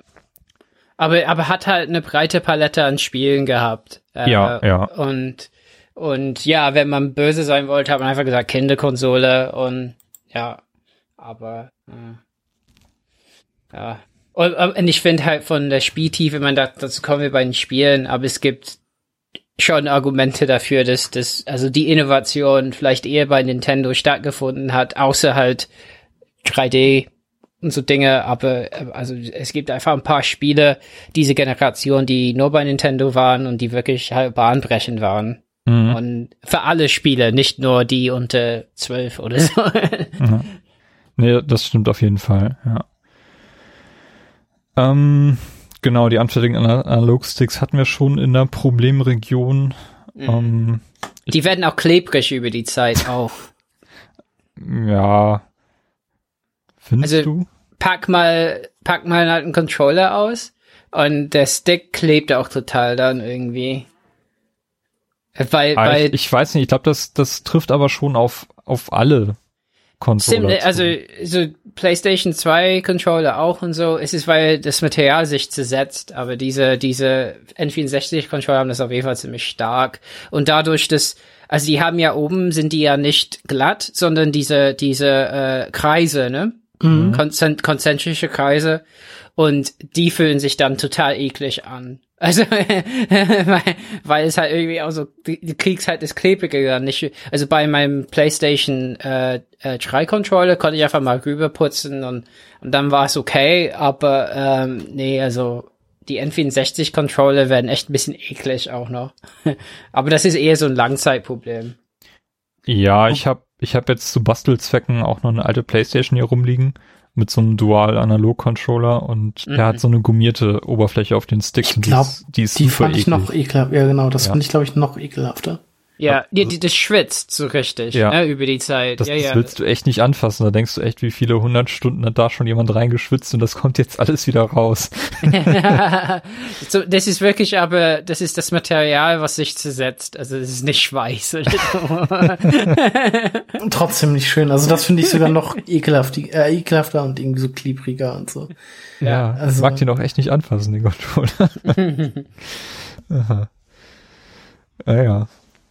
Okay, noch ein paar Worte zur Technik. Ähm, Robert, du hast ja schon erwähnt, ähm, dass der N64 oder das N64, der, weiß ich nicht, Hm, Ja, äh, als ja seinen Namen von, von der 64-Bit-Architektur des Prozessors und der CPU zu verdanken hat. Ähm, Mhm. Obwohl sehr, sehr viele Spiele eigentlich nur die 32-Bit-Architektur verwendet haben und nur vereinzelt irgendwie 64-Bit-Befehle benutzt haben. Weiter geht jetzt mein technisches Verständnis dieser ganzen Geschichte auch nicht. Ähm, was es allerdings interessant macht und auch im Unterschied zur, zur PlayStation 1, dass Nintendo nur ein einzelnes RAM-Modul eingebaut hat, das direkt an die GPU angebunden ist. Ähm, dadurch war es eben auch möglich, das RAM zu erweitern über das Expansion Pack. Dazu gleich noch ein bisschen mehr. hm, Ähm, es ist einfacher her vom, von der, von der Architektur her für, für im Herstellungsverfahren, allerdings für die Spieleentwickler schwieriger. Bei der PS1 war es nämlich zum Beispiel so, dass äh, dort die CPU, die GPU und der Soundchip jeweils einen eigenen RAM hatten, so dass ähm, man nicht irgendwie alles über die GPU halt laufen lassen muss. Und das ist halt das, was es beim N64 ja so ungleich schwieriger gemacht hat. hm. Über das Expansion Pack konntest du die 4 Megabyte RAM auf 8 Megabyte erweitern. Das haben dann einige Spiele genutzt, nicht viele. Die meisten Spiele, bei den meisten Spielen war es optional, da wurde es dann halt dazu genutzt, um irgendwie eine höhere Auflösung anzubieten oder auch eine höhere Framerate. Ähm, bei Donkey Kong 64 musste es eingesetzt werden, weil dort ein Bug drin war, den Rare nicht beheben konnte, ähm, der eben nur mit diesem erweiterten RAM halt irgendwie umschifft Mhm. werden konnte. Da war das auch schon bei gewesen. Da lag es dann bei, genau. Das Da war das einzige. Spiel, wo es in Deutschland dabei lag. In, in Mhm. Japan war es bei mehreren Spielen noch, noch dabei gelegt. Genau, okay, äh, Majora's Mask brauchte das ja auch. Mhm. Da wurde es, wurde das auch richtig genutzt. Also da Mhm. hast du das auch als im Spiel gemerkt, dass dass das hier mehr am Werkeln ist als bei Genau. Ocarina of Time im Vergleich. Genau. Und ich weiß noch, dass äh, Turok Rage Wars profitierte davon. Ich glaube, das brauchte es nicht, aber das profitierte auf jeden Fall von dem Teil. Genau, das ist zum Beispiel, wo du eine höhere Auflösung irgendwie freischalten kannst. Hm. Al- Also, äh, sorry, ich hatte noch gerade mit meinem Mikro gespielt. Ähm, äh, äh, habt ihr Rogue Squadron genannt? Nee, das habe Ja. ich auch. Hattest du das, Timo, zufällig? Äh, kann sein. Ich glaube, ich habe das nämlich mal, also ich habe es auf jeden Fall gespielt, deshalb vermute ich mal, dass ich das von dir ausgeliehen hatte. Hm. Weil, weil das war tatsächlich, also man glaubt's nicht, aber ich war kurze Zeit PC-Spieler, damals. und ähm, da hatte ich eben äh, Rogue Squadron auf PC und das sah halt besser aus, als, aber das war ein Spiel, das mit beiden ging, ne? Also man konnte es mit oder ohne Modul spielen. Und es sah schon einfach ein bisschen besser aus. Aber mein Modul habe ich ja auch geholt erst, also mit für Zelda ähm, äh, Majora's Mask. Ja, genau. Also wenn, wenn man irgendwie von höherer Auflösung spricht, dann, dann ist das meistens diese 480p Auflösung, die die Konsole konnte. Sonst die meisten Spiele liefen nur in 240p. Ähm, 240? ja, das 240 Das mal ist 320, heftig. also das ist ähm, winzig. oh Mann. Das, das ist echt krass, ne? Das ist einfach gar nichts. Man muss halt sagen, ne, so ein PAL-Fernseher, der konnte halt äh, ja 480, ne? Oder so, ne? Oder ist es... PAL-Fernseher, der konnte ja sogar die Können 576. Ja, genau, genau. Äh, also das heißt, wir haben echt da äh, die Möglichkeit der alten Fernseher nicht mal benutzt erstmal. Ja. Ja, aber es war ja auch, so- das war durchaus ein Problem, ne? So diese PAL-Anpassung haben wir ja schon vor, vorhin schon erwähnt. Also wenn du 480p oder dann die volle PAL-Auflösung nutzen willst, das ist nochmal ein Riesenunterschied, der von der Hardware gestemmt werden musste. Und das gelang ja erst so ab der Dreamcast-Ära, Mhm. dass man da irgendwie 60 Hertz und dann trotzdem in PAL-Auflösung äh, spielen Ja. konnte. ja. Ja, aber dies, das N64 konnte dann sogar bei einigen Spielen, vor allem Rare hat das dann recht intensiv genutzt, so richtig anamorphes 16 zu 9. Und das, also Donkey Kong oder Perfect Dark, das, das war schon, schon ansehnlich, wenn man da irgendwie den richtigen Fernseher hatte. Es war ja auch dann die Zeit, wo die DVDs dann groß wurden und Breitbildfernseher ein bisschen populärer waren. So die Breitbild-Röhrenfernseher, wer die Dinger noch kennt. Äh, Ja, ich glaube, ich hatte, hatte ich mal einen. also ich, Was? ich weiß es nicht. Ich hatte sowas nicht. Erinnerst du dich noch an dieses große graue Ding, das ich von meiner Oma, also bei meiner Oma im Keller hatte? War das nicht so Äh, ein, Keine Ahnung. Das, ich hatte ja, ich hatte ja lange Zeit keinen Flachbildfernseher und als ich noch, als ich die Wii hatte, hatte ich halt diesen riesigen Fernseherklotz, der irgendwie 150 Kilo gewogen hat. Und Ich glaube, das war so ein, der war schon irgendwie so ein bisschen Breitbild. Da, da müssten wir mal alte Fotos rauspacken aus der Zeit. Da können wir Möchte jemand einen abholen? Nein. Wenn du hab noch einen 50 noch. Euro darauf legst, vielleicht. Nee, selbst dann nicht. Aber äh, also den hatte ich erst geholt äh, äh, GameCube-Zeiten, äh, äh, weil, weil ich glaube damals waren die noch sehr sehr teuer 90er Jahre. Ne? Also Also da hatte ich noch so einen 15 Zoll, also so einen Mini-Fernseher. ja, Nicht so einen eigenen, den ich dann bei mir im Zimmer hatte. Also auch noch zu Gamecube-Zeiten. Das war, mh, da hatte ich so ein wirklich winziges Teil. Ich habe ja mein N64 auf einem Fernseher mit, was war das, 30 Zentimeter, 32 Zentimeter Diagonale gespielt. mhm. Also so ein winziges Ding, das steht bei meinen Eltern auch immer noch rum. Ich meine, mein iPad reicht jetzt fast an diese Größe ran und wir haben auf dem Ding in 240 mal 320 Mario Kart zu viert. Mhm. Da könnt ihr euch vorstellen, was man dort auf dem Bildschirm noch gesehen hat oder was nicht. ja, Früher war man Hey. leidensfähiger. man wusste es halt nicht besser. Na,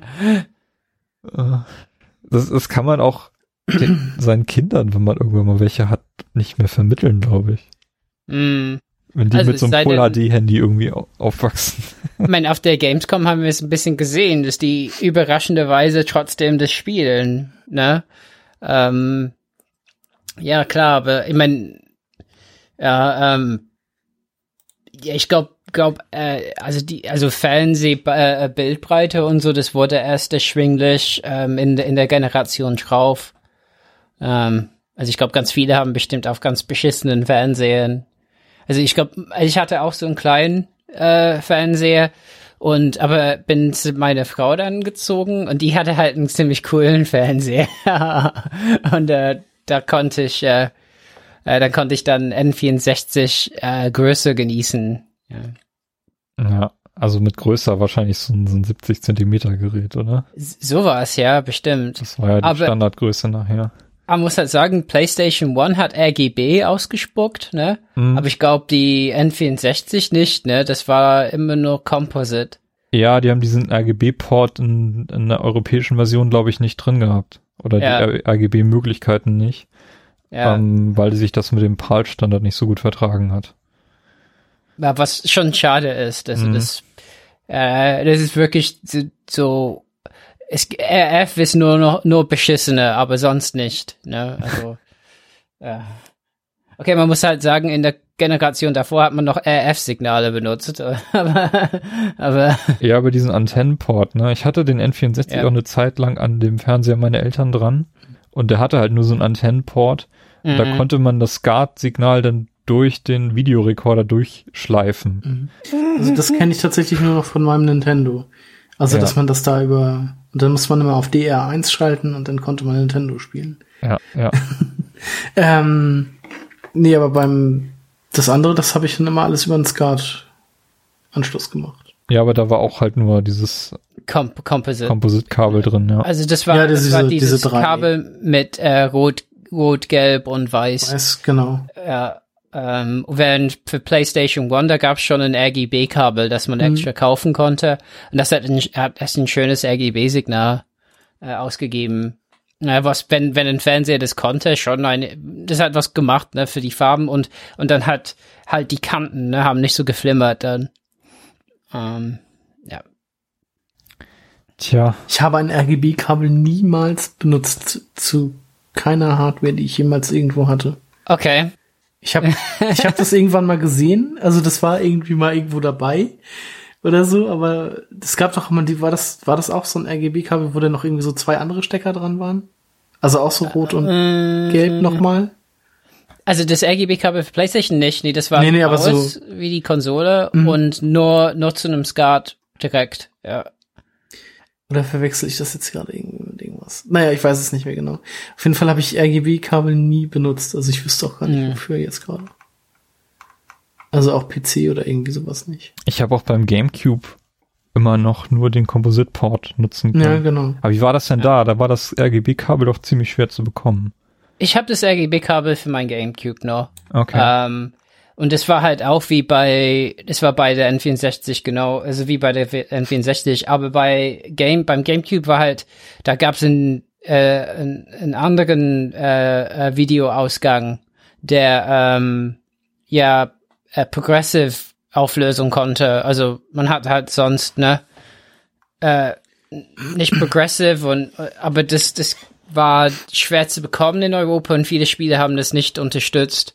Ähm, der GameCube ist noch so ein bisschen besonders. Aber N64 war auf jeden Fall da hinter der Zeit ein bisschen auch, weil viele Fernseher konnten am SCART-Eingang RGB und da hat man halt nur dieses eher schlechtere äh, Signal rausbekommen. Ja. Ja, Ähm, wobei durch Modden oder so kann man das, glaube ich, wieder hinbekommen, wenn man wollte.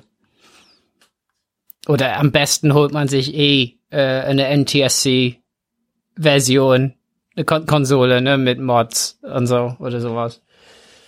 Vielleicht gibt es ja irgendwann eine Nintendo 64 äh, Retro-Mini-Konsole im Stil der kommenden NES-Konsole mit Hm. HDMI-Port und Original-Controller mit funktionierenden Sticks oder so.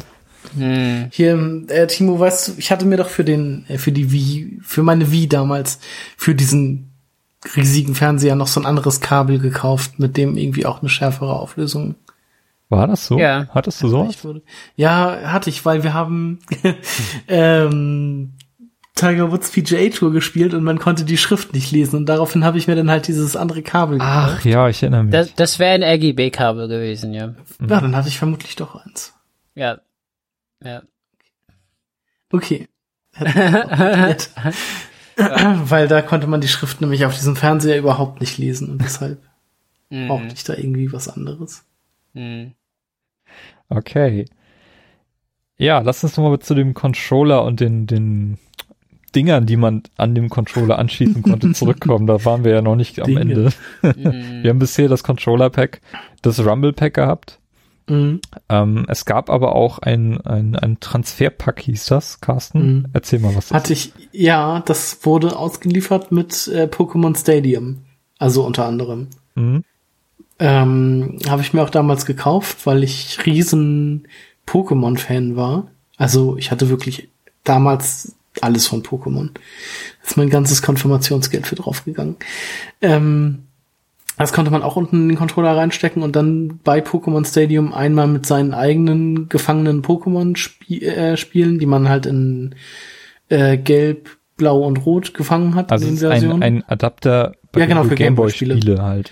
Genau. einstecken. Das ist dann halt auch nochmal so ein riesiges, so eine riesige Untertasse, die man da reinsteckt und wo man dann das Gameboy-Spiel reinsteckt. Ähm, und es gab die Möglichkeit halt auf dem Fernseher, äh, wie mit diesem Gameboy-Player für den Super Nintendo, dann halt auch Pokémon zu spielen. Aber halt auch nur innerhalb von Pokémon Stadium dann Pokémon zu spielen.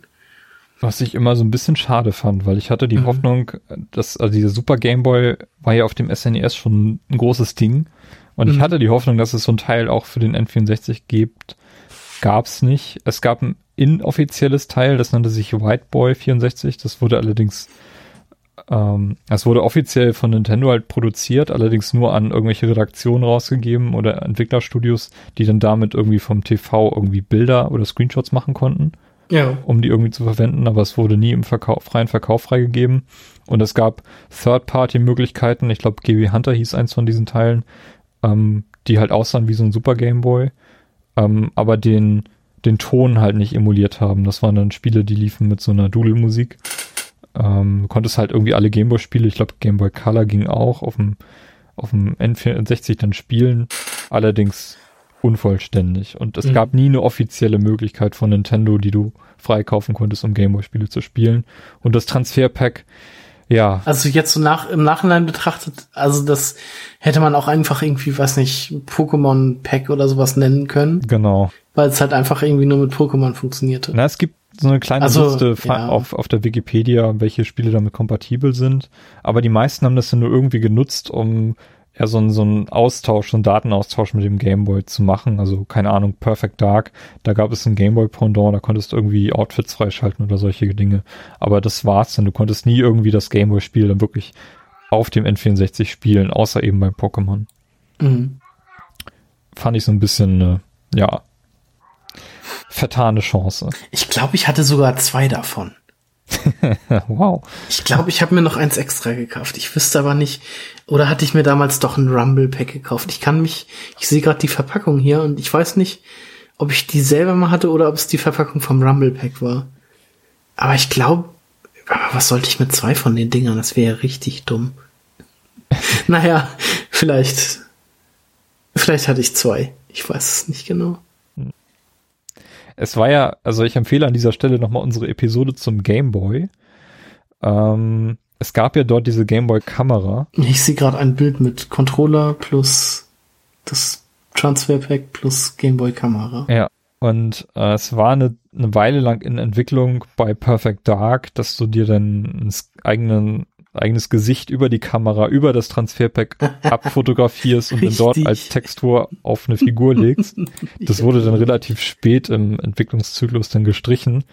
Aber solche Spielereien waren dann schon, schon im Gespräch. Furchtbar. ja. ja, sonstige Dinge, die Voice Recognition Unit für Hey You Pikachu und ich glaube noch ein anderes Spiel, die gab's nur in Japan. Ich weiß auch nicht, wie gut die wirklich funktioniert hat. Und dann gab es dort eine Tetris-Version, die, die so einen Biosensor verwendet hat. Das war großartig. Großartige Idee eigentlich, ja. Ja, genau. Die hat deinen Puls gemessen und die, wenn du irgendwie hektischer wurdest oder so, wenn sich dein Puls erhöht hat, dann kamen auch die Steine immer schneller. das heißt, man musste irgendwie ruhig bleiben und Ruhe bewahren und dann war das Spiel sehr einfach. Hm. Das fand ich also eine sehr, sehr coole Idee. Sowas könnte man vielleicht heutzutage noch mal irgendwie aufgreifen oder so. Ja, ich habe ja gerade so einen Biosensor hier am Arm hängen, also der kann auch Bluetooth. ja. Ist eigentlich nicht so schwer, aber naja. Ja, äh, das 64 DD, da gehen wir im späteren Zeitpunkt noch mal ein bisschen ausführlicher darauf ein. Es gab Mhm. noch eine Reihe an interessantem Third-Party-Zubehör, insbesondere natürlich diese Hack-Module, diese Game Sharks und Co., wie sie alle hießen, Ja. bei denen du irgendwelche Hexcodes ausprobieren konntest. Ich weiß gar nicht, die, die wurden immer zwischen Konsole und Spiel gesteckt. Häufig Mhm. auch benutzt, um irgendwie halt ähm, diese ja, Region Lock zu umgehen.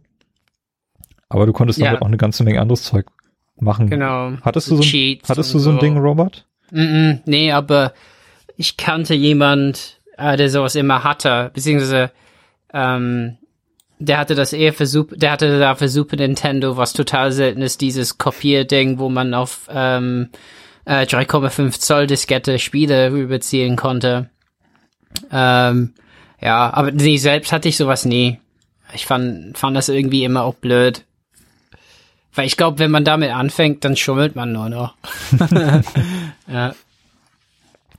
Ja, ich habe auch nie so ganz verstanden, wie man die so richtig benutzt. Also es wurden dann Codes abgedruckt in Zeitschriften, die du hättest Ja. einhacken können und solche Dinge. Genau. Genau. Aber was die genau gemacht haben, das war mir nie so ganz klar. Ja, also ja, die haben da irgendwie Inputs gemacht dann in also irgendwie Die haben wahrscheinlich irgendwie im Spiel irgendwas ja, also geändert. Also ähm, ich kann da ja noch mal erinnern an dieses irgendwie letztens gab es ja dieses Video, wo einer ähm, zum Beispiel bei Super Mario World einfach in einem Level irgendwie die ganze Zeit irgendwie durch die Gegend gehüpft ist, also so an bestimmten Stellen und dadurch äh, den Code im Spiel so umgeschrieben hat, dass er auf einmal bei Super Mario World äh, Flappy Bird hatte. mhm. Und also ich vermute mal, dass denn da irgendwie so diese Codes auch wirken, dass die irgendwas im Spiel dann, ja, also umschreiben in Anführungsstrichen. Oder freischalten oder sowas. Mhm. Hm. Also ir- irgendwie das, was dann in den Speicher der Konsole gelangt ist, war dadurch verwandelt, abgewandelt durch, Ja, durch genau. diese Sch- Zwischenstation. Genau. Was heutzutage ja undenkbar wäre, natürlich, äh, weil das, das ganz klar so eine Sicherheitslücke ist. Aber die Dinge waren ja nicht online oder so. ähm, das wäre auch ziemlich schwer gewesen, vor dem äh, öffentlich zugänglichen Internet. ja, ja, also das waren andere Zeiten. Wobei, ne, so, da sind, kommen wir schon in die Zeiten, ne, mit Internet und so. Ja. Es Ja. gab dann ja auch tatsächlich so ein paar Kopierstationen, also mir sind da zwei oder drei Designs ähm, Mm. im Kopf, die die Spiele direkt auf CD brennen konnten oder irgendwo anders abgespeichert haben. Ja, Ähm, ja, das sind wahrscheinlich immer noch die, die besten Zugangsarten, wenn man irgendwelche Images erstellen möchte von, von Originalspielen, die Ja, wahrscheinlich ja, alle darüber entstanden. genau, irgendwie muss man da daran kommen. Sind auf jeden Fall ja recht, recht hässliche, monströse Teile. Ja, Ich erinnere mich da an eine Spielezeitschrift, äh, von der es nur eine Ausgabe gab, weil ich die danach nie wieder gesehen habe. Und ähm, da wurden die alle vorgestellt. Möglicherweise war das der Grund, warum diese Zeitschrift nur eine, eine einzige Ausgabe hatte. mm, Ähm, da habe ich die zum ersten Mal gesehen und ja, heute kann man die dann schön im Internet nachschauen, wie Also diese auch Kop- gesehen hat. Ja. Kopierstationen waren teuer, waren richtig teuer. Also mh, teilweise so teuer wie die Konsole selbst. Mhm. Ähm, äh, weil natürlich die Hersteller wussten, wenn man das einmal kauft, dann braucht man eigentlich nie wieder ein Spiel zu kaufen, sondern man, man leiht die halt aus oder so in der Videothek oder Kumpels und kopiert die und, und das war's so. Ähm, ja. Äh, In den Zeiten, ich meine, die Spiele waren relativ teuer, wobei ich glaube, eigentlich sind die, sind die genauso teuer geblieben jetzt. Ich, ich weiß es nicht mehr, aber damals kamen die, also teilweise gegenüber PlayStation, glaube ich, uns ein bisschen teuer vor. Ähm, Die waren teurer, die waren wirklich deutlich teurer teilweise. Also mh, UVP waren von, von Zelda zum Beispiel 150 Mark, 149 Mark. oh, Mhm. Und das ist für die damalige Zeit schon echt verdammt viel. ja, Und es gab einige wenige Spiele, die sogar bei 180 Mark die unverbindliche Preisempfehlung hatten. Das waren also die letzten Spiele, so Conker's Bad for Day und solche Dinge. mh, Ähm, die waren richtig, richtig teuer. mh, Also das ist wirklich in, inflationsbereinigt, ist das teilweise doppelt so teuer, wie, wie die Spiele heute angeboten werden. ja, Also es ist schon, schon echt krass gewesen und vor allem auch im Vergleich zur Playstation. Also, ja, ja. Ja, meine, es muss auch einen Grund gehabt haben. Ich meine, okay, ich war beschäftigt, aber ich bin aus der N64 bei Conquest Bad Fur Day schon irgendwie ausgestiegen gewesen. Ja, da, hab ich, Ähm. da hat meine PC-Zeit auch schon angefangen, aber ich hatte irgendwie noch Interesse an dem Spiel, habe das einmal dann Das irgendwo in der ich Hand auf dem gehabt und 180 Mark, N64 das auch ging gespielt. nicht. Ja, hast du? Ich meine, dass ich das auf dem N64 gespielt habe.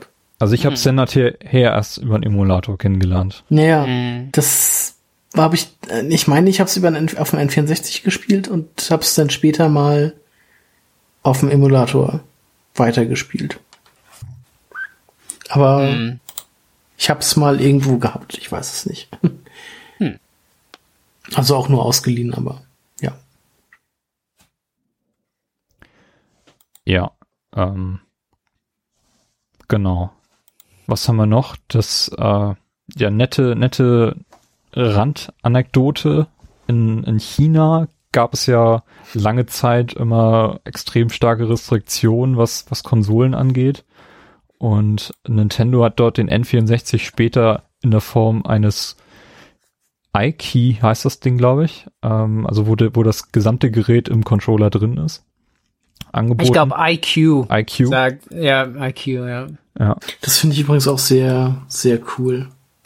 Ist eine coole Idee, ja. Also es war so die Möglichkeit, um, ich, ich glaube, die Spiele waren auch integriert oder so. Ist mir nicht so ganz klar. Ähm, ich habe das Ding auch nie gesehen. Vielleicht wird das mal so eine so ein Ding, was man noch auf der Gamescom in dem Retro-Bereich suchen könnte. Ähm, aber das ist, hat dann dort irgendwie so den Weg auf den chinesischen Markt gefunden. Ich weiß noch nicht, wie populär oder erfolgreich das dann letztendlich war. Nee, ich habe jetzt gerade an was anderes gedacht. Ich habe mal irgendwo so ein Homemade-Ding gesehen, wo ähm, einer den Controller quasi, beziehungsweise das N64 mit Controller in, in so ein Handheld umgebaut Ach so, naja, so ein Ben Heck-Ding, ja. Ja, Nee, äh, das war so ein richtig, so, so, ein, so ein rundes Teil. Also, Naja, ich, ich sehe das gerade, deshalb Mhm. komme ich jetzt auch drauf, dass das. Also das war die Konsole quasi als Controller, die man dann trotzdem noch an Fernseher anschließen musste. ja, genau. Ja, genau. Nee, ich dachte jetzt an dieses Handheld-Ding. Dieses selbstgebaute. Ja, ist auch so ein schönes Ding, was man sich mal auf Google anschauen kann. Da gibt es einige sehr, sehr schöne Ideen, wie man aus einem N64 ein Handheld baut. Zentralcomputer, fassen Sie zusammen. Nintendo 64, die Konsole des Jahres 97. 64-Bit State of the Art. Plug and Play durch Cartridge-Technologie. Eingebauter 4-Spiele-Adapter. Rumble Pack. Multifunktionaler Controller mit 3D-Analog-Joystick. Controller Pack Speichermodul. Erweiterungsfähig durch 64 DD Laufwerk und Memory Expansion. Fazit. Ultimativer Spielspaß. So, lass uns mal langsam zu den Spielen überkommen. Beziehungsweise ist der N64 ja bis dato die Nintendo-Konsole mit dem kleinsten Portfolio. Es gibt ähm, gerade mal 388 Spiele äh, auf dem Gerät. Ähm, Vergleich zum NES und SNES, wo es jeden, jeweils mindestens oder fast das Doppelte an Spielen gab. Äh, die Wii liegt irgendwie mit fast 1800 Spielen weit drüber. Ähm, dennoch würde ich oder habe ich für mich den, den N64 als eigentlich die Konsole mit dem mh, wahrscheinlich qualitativ besten Spieleportfolio äh, ja ins Herz geschlossen. Also ich weiß nicht, wenn man wenn man das wirklich qualitativ oder quantitativ mal mit den aktuellen Konsolen vergleicht, ob, ob der Vergleich wirklich hält, aber die N, der, der N64 ist für mich die Konsole mit den meisten Herzensspielen. Mhm. Und das geht ja direkt bei den Launch Games los.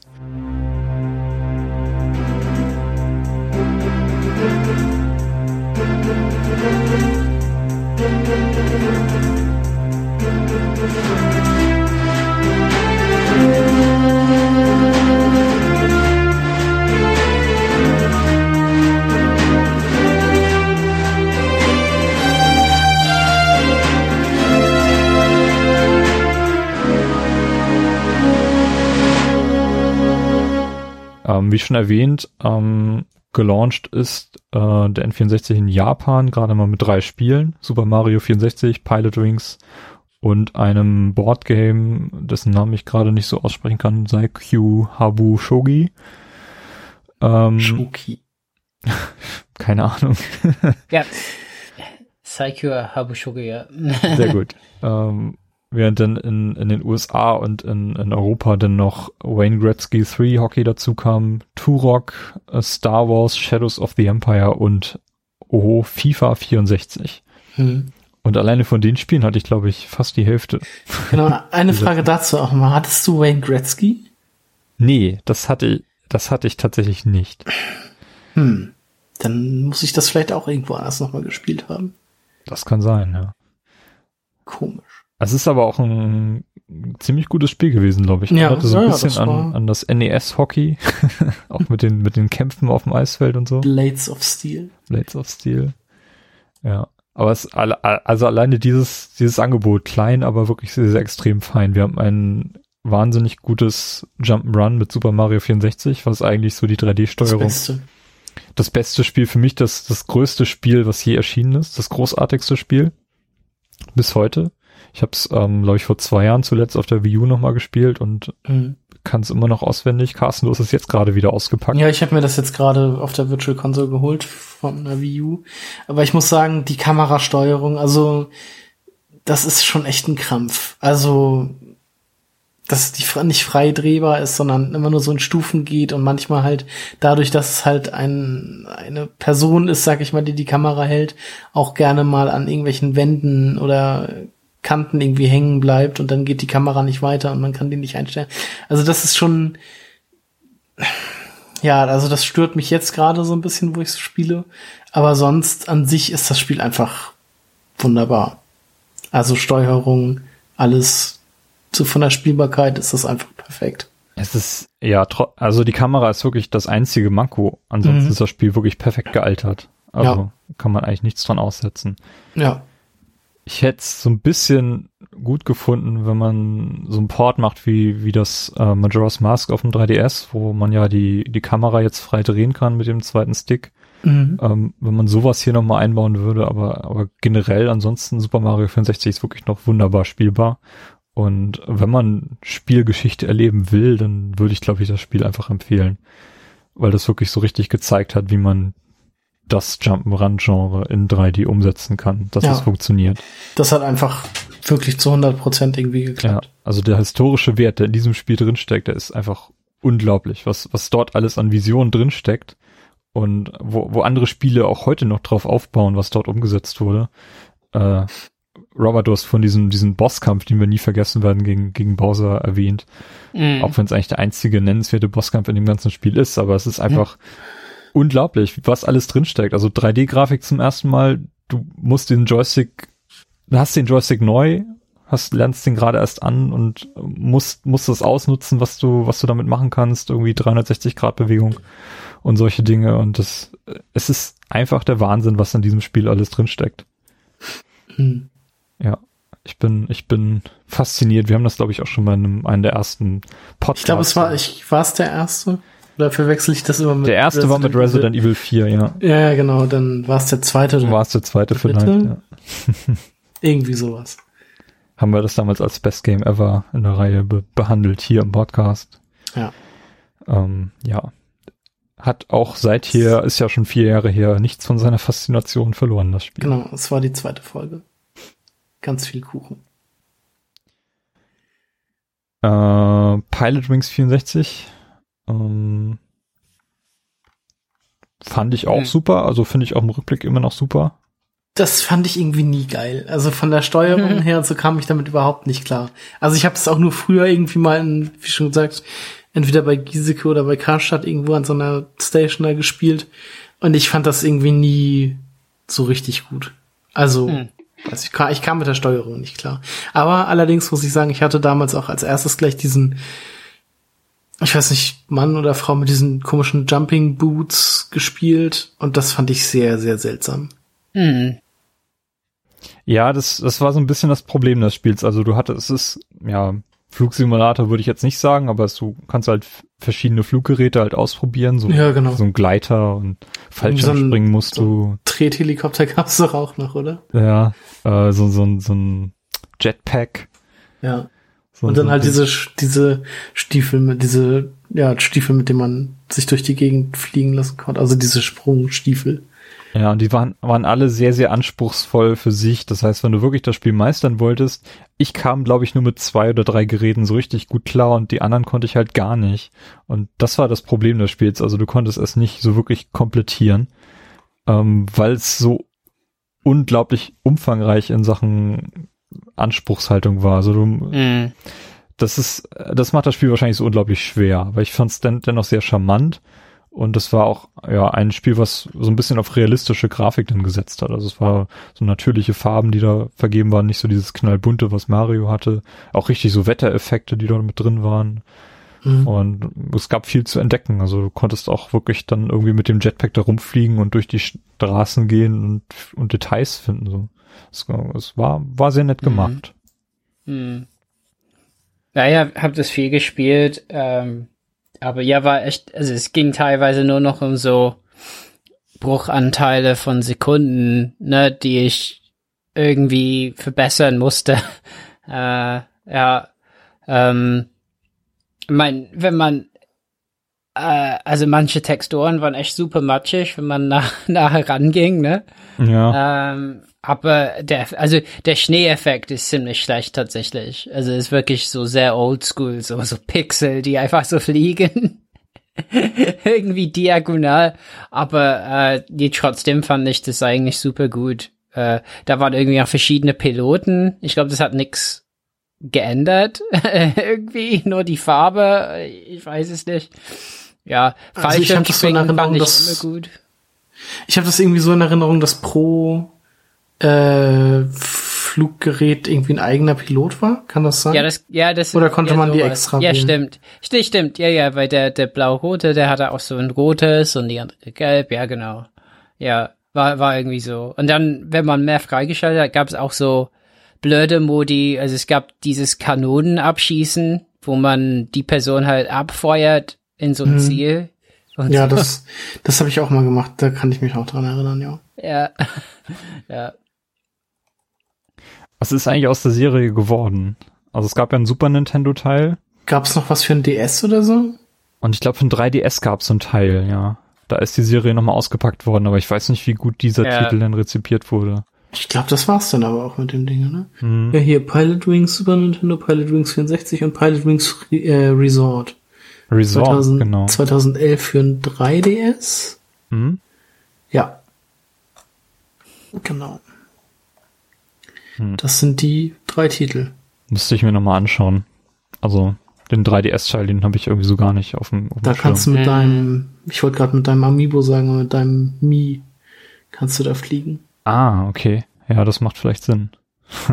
okay. Es ist ja Resort, das erinnert so an, an Wii Sports. Wie Sports Resort. Ja, letzten Endes finde ich es schon schade, dass es ist Pilot Wings und nicht mehr so. Aber ich glaube halt, viele finden die Super Nintendo-Version ein bisschen witziger, ja. Äh, und N64-Version nicht so toll. Äh, Also mir hat's halt auch nicht gefallen, so beim Anspielen. Also, der das war Carsten, nie, ein- Carsten nie ist schuld. Ich bin schuld, dass es keine, Ja. äh, kein Pilot Wings mehr gibt. Kein, nee, ich, ich mochte das halt irgendwie nicht. Ja, Also, gut, das ich- ist auch ein spezielles Genre, ne? Ja, ja. Mhm. Also würde ich einfach mal darauf schieben. Ja. Ja. Es war halt das Spiel neben Super Mario 64 und, und Mhm. ich weiß nicht, Super Mario 64 ist ja auch das meistverkaufte Spiel auf dem N64 und äh, Pilot Wings haben viele wahrscheinlich dann nur gespielt, wenn sie gen genug Geld noch für ein zweites Spiel hatten oder so. Ja, ja. Ja. Ähm, ich, also ich habe auch irgendwie in Erinnerung, dass in, in Europa beim Launch auch nur diese beiden Spiele verfügbar waren und die anderen, obwohl sie in vielen Listen als 1. März 1997 stehen, nicht verfügbar waren. Mhm. Und das erste Spiel nach Mario 64, was ich gekauft hatte, war dann tatsächlich Star Wars Shadows of the Empire. Mhm. Was ich deswegen so großartig finde, weil man dort so viele unterschiedliche Dinge machen konnte. Ähm, das Spiel war leider damals komplett auf Englisch, das heißt, ich habe wirklich kaum was verstanden. Ähm, das müsste, müsste ich vielleicht nochmal nachholen, aber das ist wahrscheinlich auch nicht sehr gut gealtert, das Spiel. Aber man konnte wirklich extrem viel Sachen machen. Also es gab da halt diese Schlacht um Hoth, die dann auch geführt hat, dass, dass diese anderen Star Wars Spiele, so Rock Squadron, dann äh, quasi Auskopplung dessen waren die richtig gut umgesetzt waren. Das war wahrscheinlich das beste Element an dem ganzen Spiel. Dann gab es so einen Pseudo-Todesstern am Ende. Es gab so eine, so eine Speeder-Geschichte und dann die ganzen Level, äh, die du aus der First- oder Third-Person-Perspektive quasi wie so ein Shooter dann gespielt hast. Mhm. Das ist Ähm. übrigens auch ein Spiel, das mir nicht gefallen hat. Also weil es mir einfach zu schwer war für damalige Verhältnisse. Es war recht schwer, aber ich hab's durchbekommen, Ja. anders als zum Beispiel Turok 2 später. Ja, Ja. Und dann, wenn du es durch hattest, dann konntest du ja auch jedes Level dann für sich dann spielen und das habe ich dann halt auch wiederholt gemacht, so die, die mir gefallen haben. mhm. Und also ich habe das als auch von der Geschichte her, auch wenn ich es halt nicht verstanden habe, aber es wird da durchaus gelobt, diese, Mhm. dieses Shadows of the Empire Universe. Ist ja, glaube ich, auch eine Comic-Auskopplung oder sowas. ja, ja. Äh, Irgendwie, wie heißt der? Ra- Rash Denga oder Ja, genau. Ja. Der Han, Han, also ich habe es auf PC halt gespielt. Ähm, aber ist schon ist schon echt gut gemacht, gute gute Geschichte und äh, Gameplay ist cool, ne, so äh, also halt ne mit so Speeder halt so so 8080s halt, Mhm. ne, Wir äh, zu, aus dem, aus dem zu Film Fall kennen. bringen. Ja, also schon schon schon cool. Ja, es war, war sehr beeindruckend. Im Gegensatz zu Turok, ähm, Mhm. was ich nie so richtig cool fand. Also was, was irgendwie für Dino Dinosaurier gelobt war, aber das Spiel selber, das war so eine, eine, eine Suppe, die du da gespielt hast. Hatten sie nicht auch irgendwie Motion Capturing oder sowas für den zweiten Teil? Irgendwie habe ich letztens irgendwie sowas gehört. Also der zweite Teil ist rein technisch ein Quantensprung gegenüber dem ersten. Also wirklich ein Also ich glaube, den ersten habe ich auch nie gespielt. Also wüsste ich jetzt nicht. Kann ich mich gar nicht dran erinnern. Den zweiten habe ich ziemlich häufig gespielt. Hattest du den oder? Den hatte ich auch, ja. Genau. Dann habe ich den. Der war so ein schwarzes Daher. Modul sogar. Ja. Ja, genau. den habe ich ziemlich häufig gespielt. Ja. Weiß nicht, hast du Turok gespielt, Robert? Nee, gar nicht. Also das, das hat mir auch, also das, also mit dem Nebel und so. Das, das, hat- das hat mich schon sehr abgeschreckt, glaube ich. Und ich muss auch sagen, Shooter äh, fand ich als Genre viele Jahre blöd. Also das, äh, das heißt, der N64 war, ne- war ich noch nicht bereit. Wobei ich die Steuerung auch ziemlich gut fand. Also bewegen, vor und zurücklaufen, rechts, links laufen mit den C-Knöpfen und umgucken dann mit dem Stick. Ich fand, das war sehr gut umgesetzt. Ähm, war das Spiel nicht irgendwie zensiert, oder? Ja, ich glaube, die, die deutsche Version war entschärft war- so ein bisschen, ja, das kann Ja. so sein. Mhm. Ja, weil da, da kann ich mich dran erinnern, irgendwie so eine Debatte oder Ich glaube, so. da gab es dann auch kein Blut oder sowas. Irgendwie. ja, ja, ja. Äh, wann ist eigentlich Half-Life erschienen? War das auch 97? Ich, ja. Oder war es Unreal? Das war so die Zeit, ne? Half-Life kam, glaube ich, Ich glaub, 97. das war ein Jahr 98. später. Half-Life kam 2009? Nein. Äh, 98? 98. Es war, war ein Jahr später, genau. Das war so die Zeit dann, wo die, wo die Ego-Shooter dann auf dem PC so richtig groß wurden. Hm. Aus der Perspektive eines jungen deutschen Spielers, der nicht wusste, dass es sowas wie Quake gab, ne? Hm. Un Unreal 1 kam auch 98, aber also Half-Life war ja schon, also Half-Life war ja einfach ein richtig, richtig gutes Spiel. Das hatte, das war ja nicht nur ein Shooter, das war ja auch so ein bisschen Jump and Run, also eher so mit so, ja, Jump and Run Passagen, so ein bisschen Rätsel oder sowas. Also, das ja, war da, ja da, schon. da hat das Shooter-Genre schon, schon sehr weit vorangebracht. Mhm. Ähnlich wie GoldenEye das auf dem N64 halt auf der Konsole halt gemacht hat. Und jetzt aus meiner Filterbubble, es war halt so, dass ich diese, diese großen edizierten Shooter auf dem PC erst so mitbekommen habe, als wir selber einen PC hatten. Das war sogar die Zeit, wo meine Eltern keinen PC hatten. Das war auch erst ab Mhm. 98. Da habe ich dann diese Spiele auch erst so ein bisschen kennengelernt. Und entsprechend war, war Turok äh, und sogar GoldenEye, was ja auch eine Zeit lang in Deutschland verkauft wurde, bevor es dann indiziert wurde. Ähm, die Spiele waren, die, die mir halt Shooter näher gebracht haben. Und Mhm. ähm, ganz groß war es dann mit Turok 2, was ich dann auch intensiv Mhm. gespielt habe. Ja. Ja, aber Turok war tatsächlich einer der Launch-Titel dann auf dem N64 in, in Deutschland zumindest. Ja. Und das dritte, ja, und nicht dritte, aber das letzte Spiel war FIFA 64, also die Lizenz von FIFA von, von 1996 was, glaube ich. Und ähm, ja, kein gutes Spiel. aber es war mein erstes Fußballspiel und ich habe viel Zeit damit verbracht. Ist auch bis heute das FIFA, was ich am intensivsten gespielt habe. Und das einzige, was ich auf dem N64 hatte. Ich glaube, da hatte dein, ich glaube, dass, dass wir mal bei dir waren und da hat dein Bruder das gerade gegen einen Freund gespielt und hatte da dann wahnsinnig Freude daran, den tierisch abzuschießen, weil er das nicht konnte und hat den dann immer im zweistelligen Bereich fertig gemacht. Das kann Das- gut sein. das weiß ich noch, dass wir Problem mit dem irgendwie- Spiel, ja. Dass die bei dir im Zimmer saßen, weil ich glaube, der stand, Nintendo stand bei dir im Zimmer. Kann das sein? Kann sein, ja. Und dann waren wir da irgendwie mal und da haben die gerade Nintendo gespielt. Ja. Ja. Das ist auch noch so eine Sache, an die ich mich erinnere. Aber das Spiel war, hatte schon, schon Kommentator, Audiokommentar. Es hatte offizielle Lizenz und es hatte den berühmten äh, rote Karte Torwart-Bug, den du halt umnieten konntest und dann äh, dir eine rote Karte abholen konntest. Und äh, ja, haben wir viele Späße mitgemacht. Ich glaube, ernsthaft habe ich das Spiel kaum gespielt.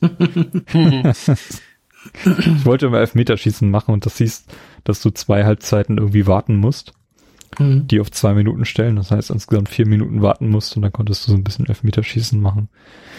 Ja, ja.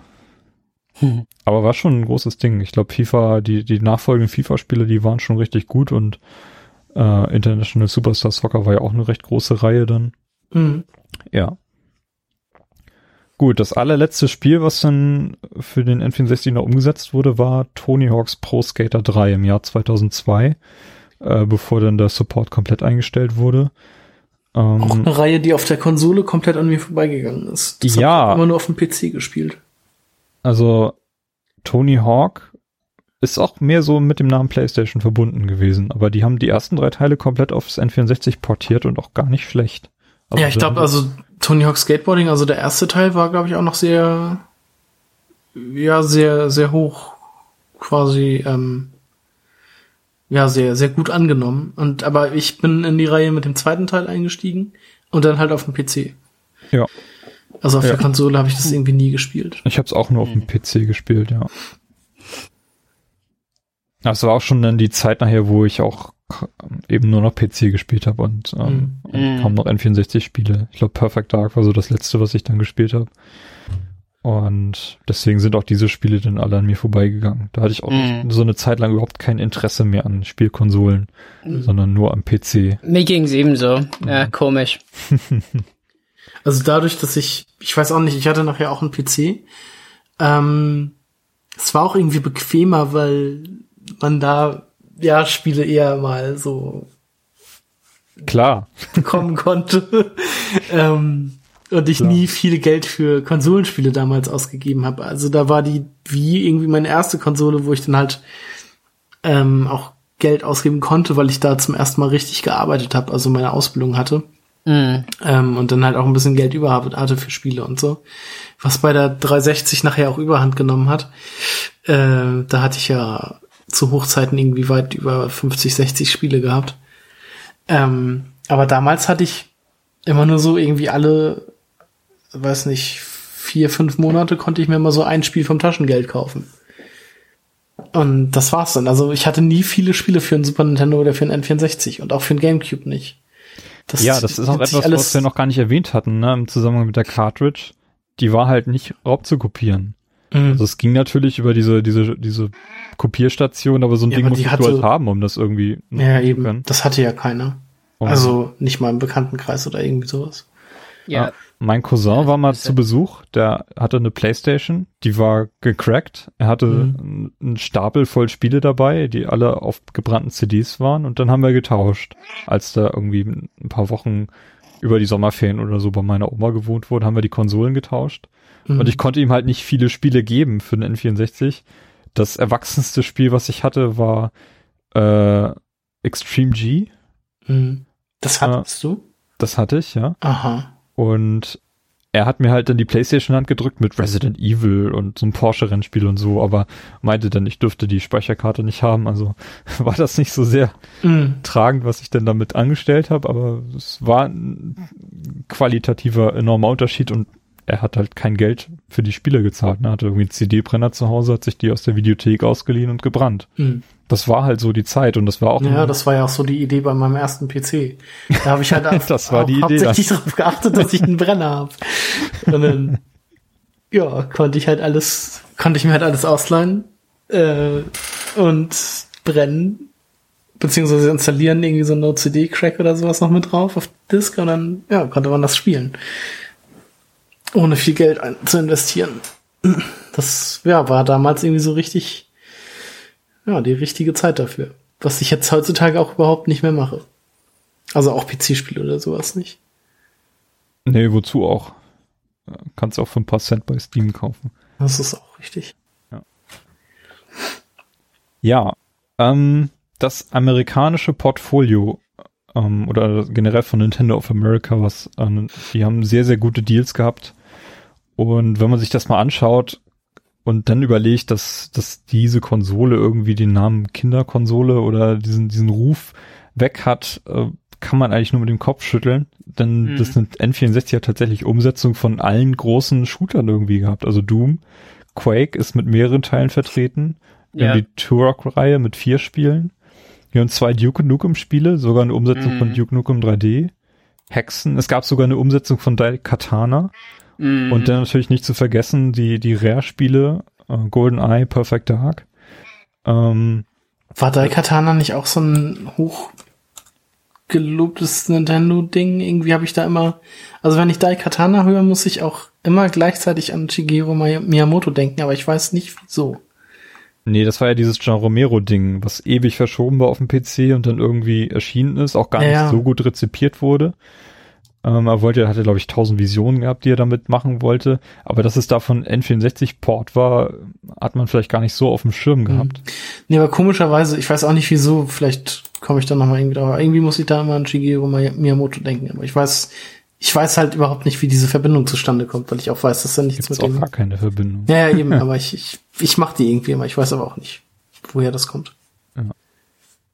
Ja, diese Ports waren auf N64 da, die gab es auch auf keiner anderen Konsole und die waren auch zum Teil gar nicht so schlecht.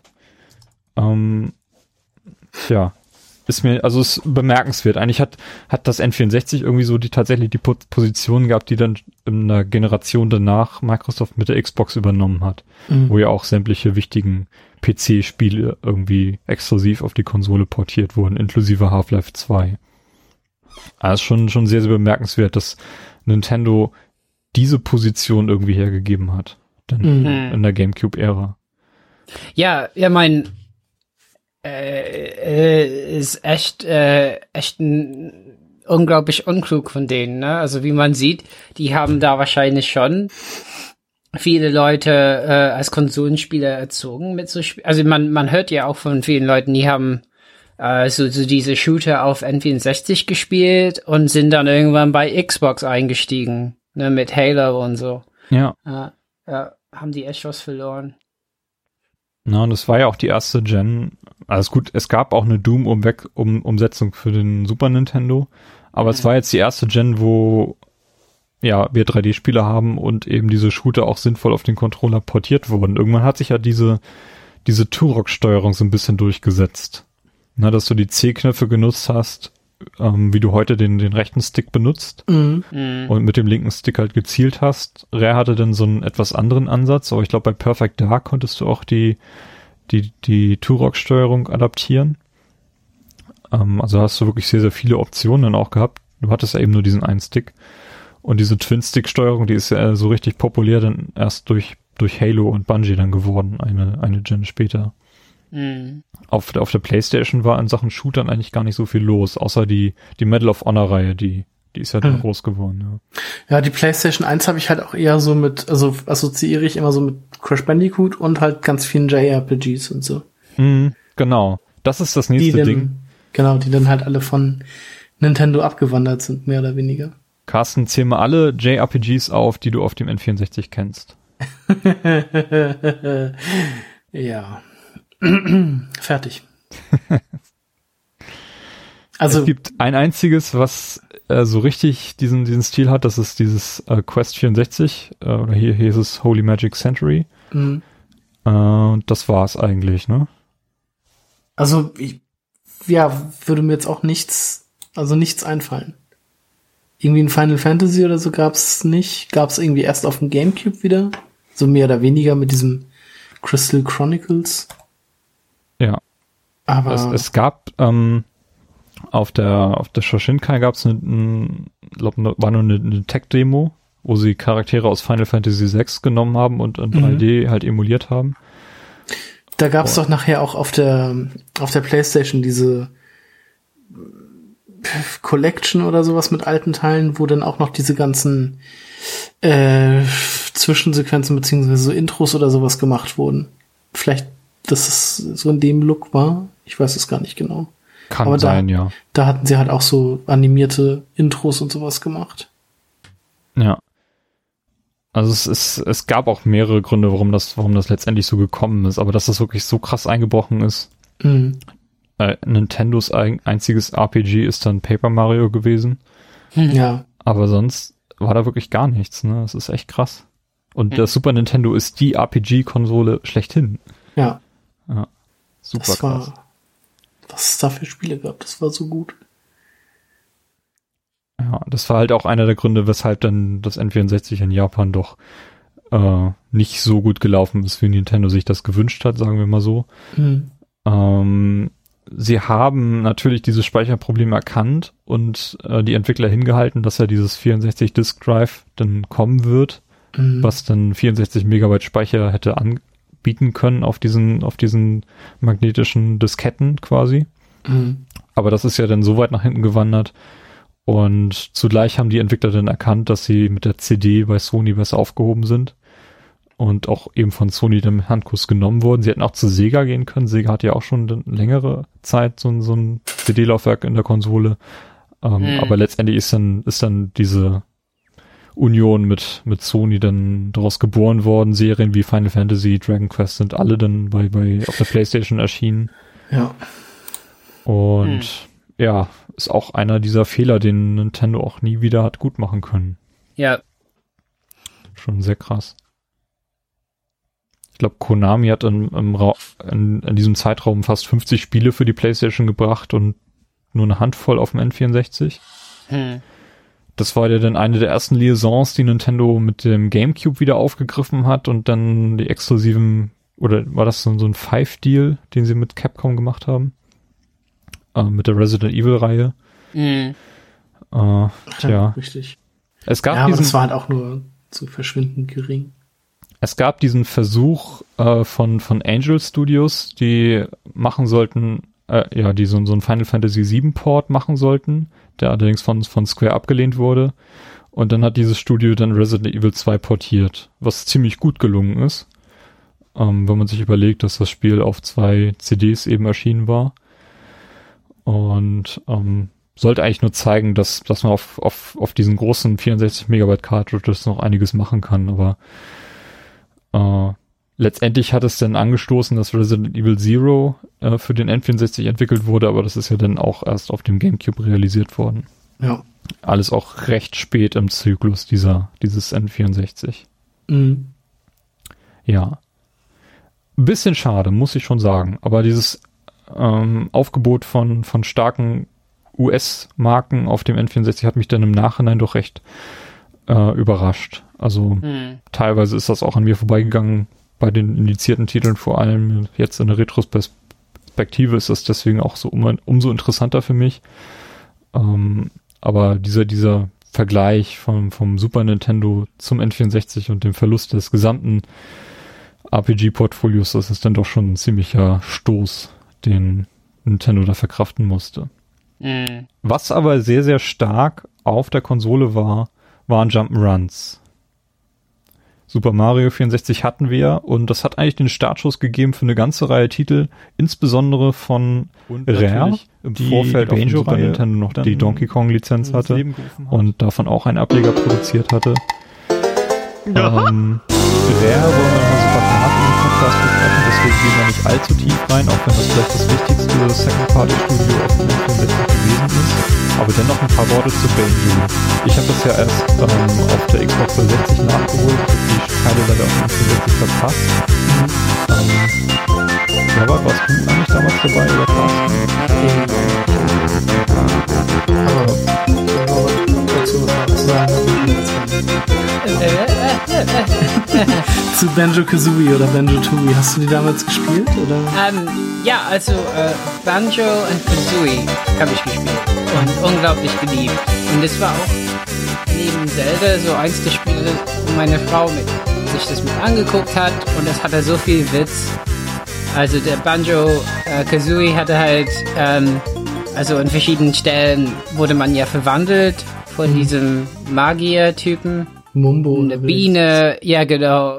Eine Eine Ameise. Biene oder Ameise oder äh, wenn man einen Code eingegeben hat, auch in einer Waschmaschine oder man konnte zufällig in der Waschmaschine. Ja, genau. Und, ähm, und das Leveldesign war einfach grandios. Ähm, ich meine, ich habe natürlich, also nach vier, äh, Mario 64 war halt so das Nonplusultra, äh, dass, dass ich auch nach irgendwas ähnlichem gesucht habe. Und äh, Banjo-Kazooie war ein bisschen was anderes, aber ähm, äh, also gerade wie die das, also letzten Endes, wenn man guckt, geschichtlich, wie die das, also wenn man ähm, Rare Replay kauft äh, für Xbox One, da sind sehr viele Entwicklervideos äh, zu diesen Spielen. Und äh, es ist einfach spannend, wie diese Entwicklung der Figuren gekommen ist. Also, dass ob es a- am Anfang eine war oder so weiß ich nicht mehr. Aber dass da halt so ein Vogel auf dem Rücken vom Banjo dem Bären ist und wie das zusammenspielt, ist schon echt gut. Äh, ja. Nee, also Banjo Kazooie habe ich gespielt und irgendwie Banjo Tooie und so, da fing mein Desinteresse an mit mit der Konsole und da bin ich tatsächlich dann ausgestiegen.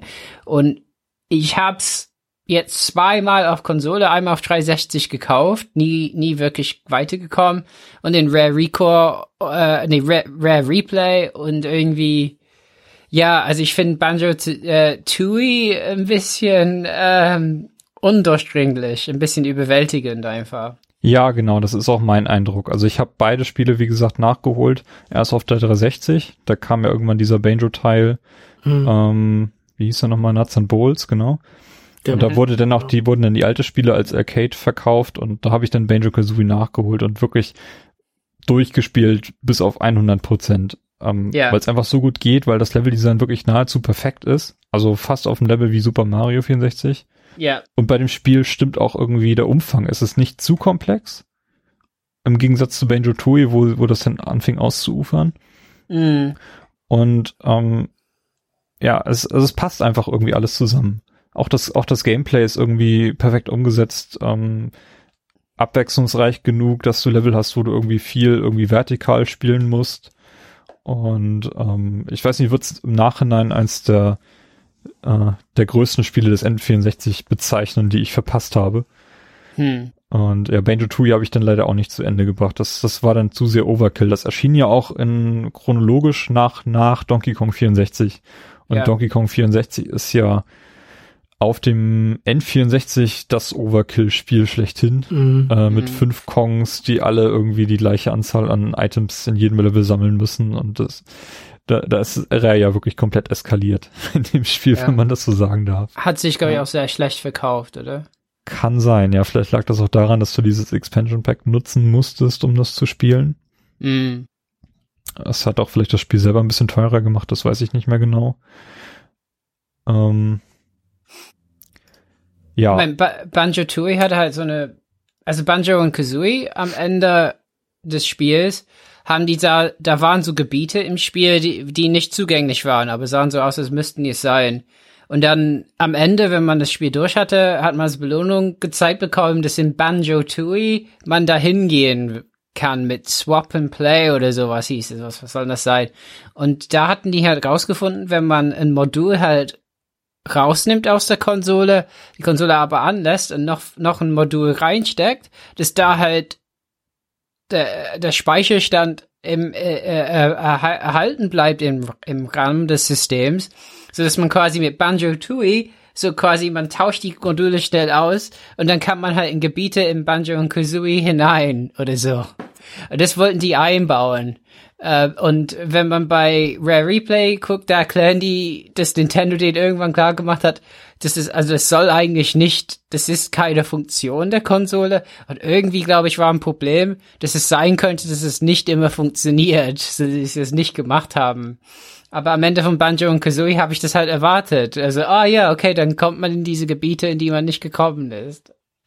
ja, ich glaube, das Problem war, dass diese 30 Sekunden von Rare angenommen wurden als gegeben, aber es auch einige Konsolen gab, wo dieses Zeitfenster kürzer war. Ja. Also bis auf eine Sekunde runtergegangen ist und da hast du natürlich nicht mehr die okay. Chance, irgendwie dieses Spiel zu wechseln.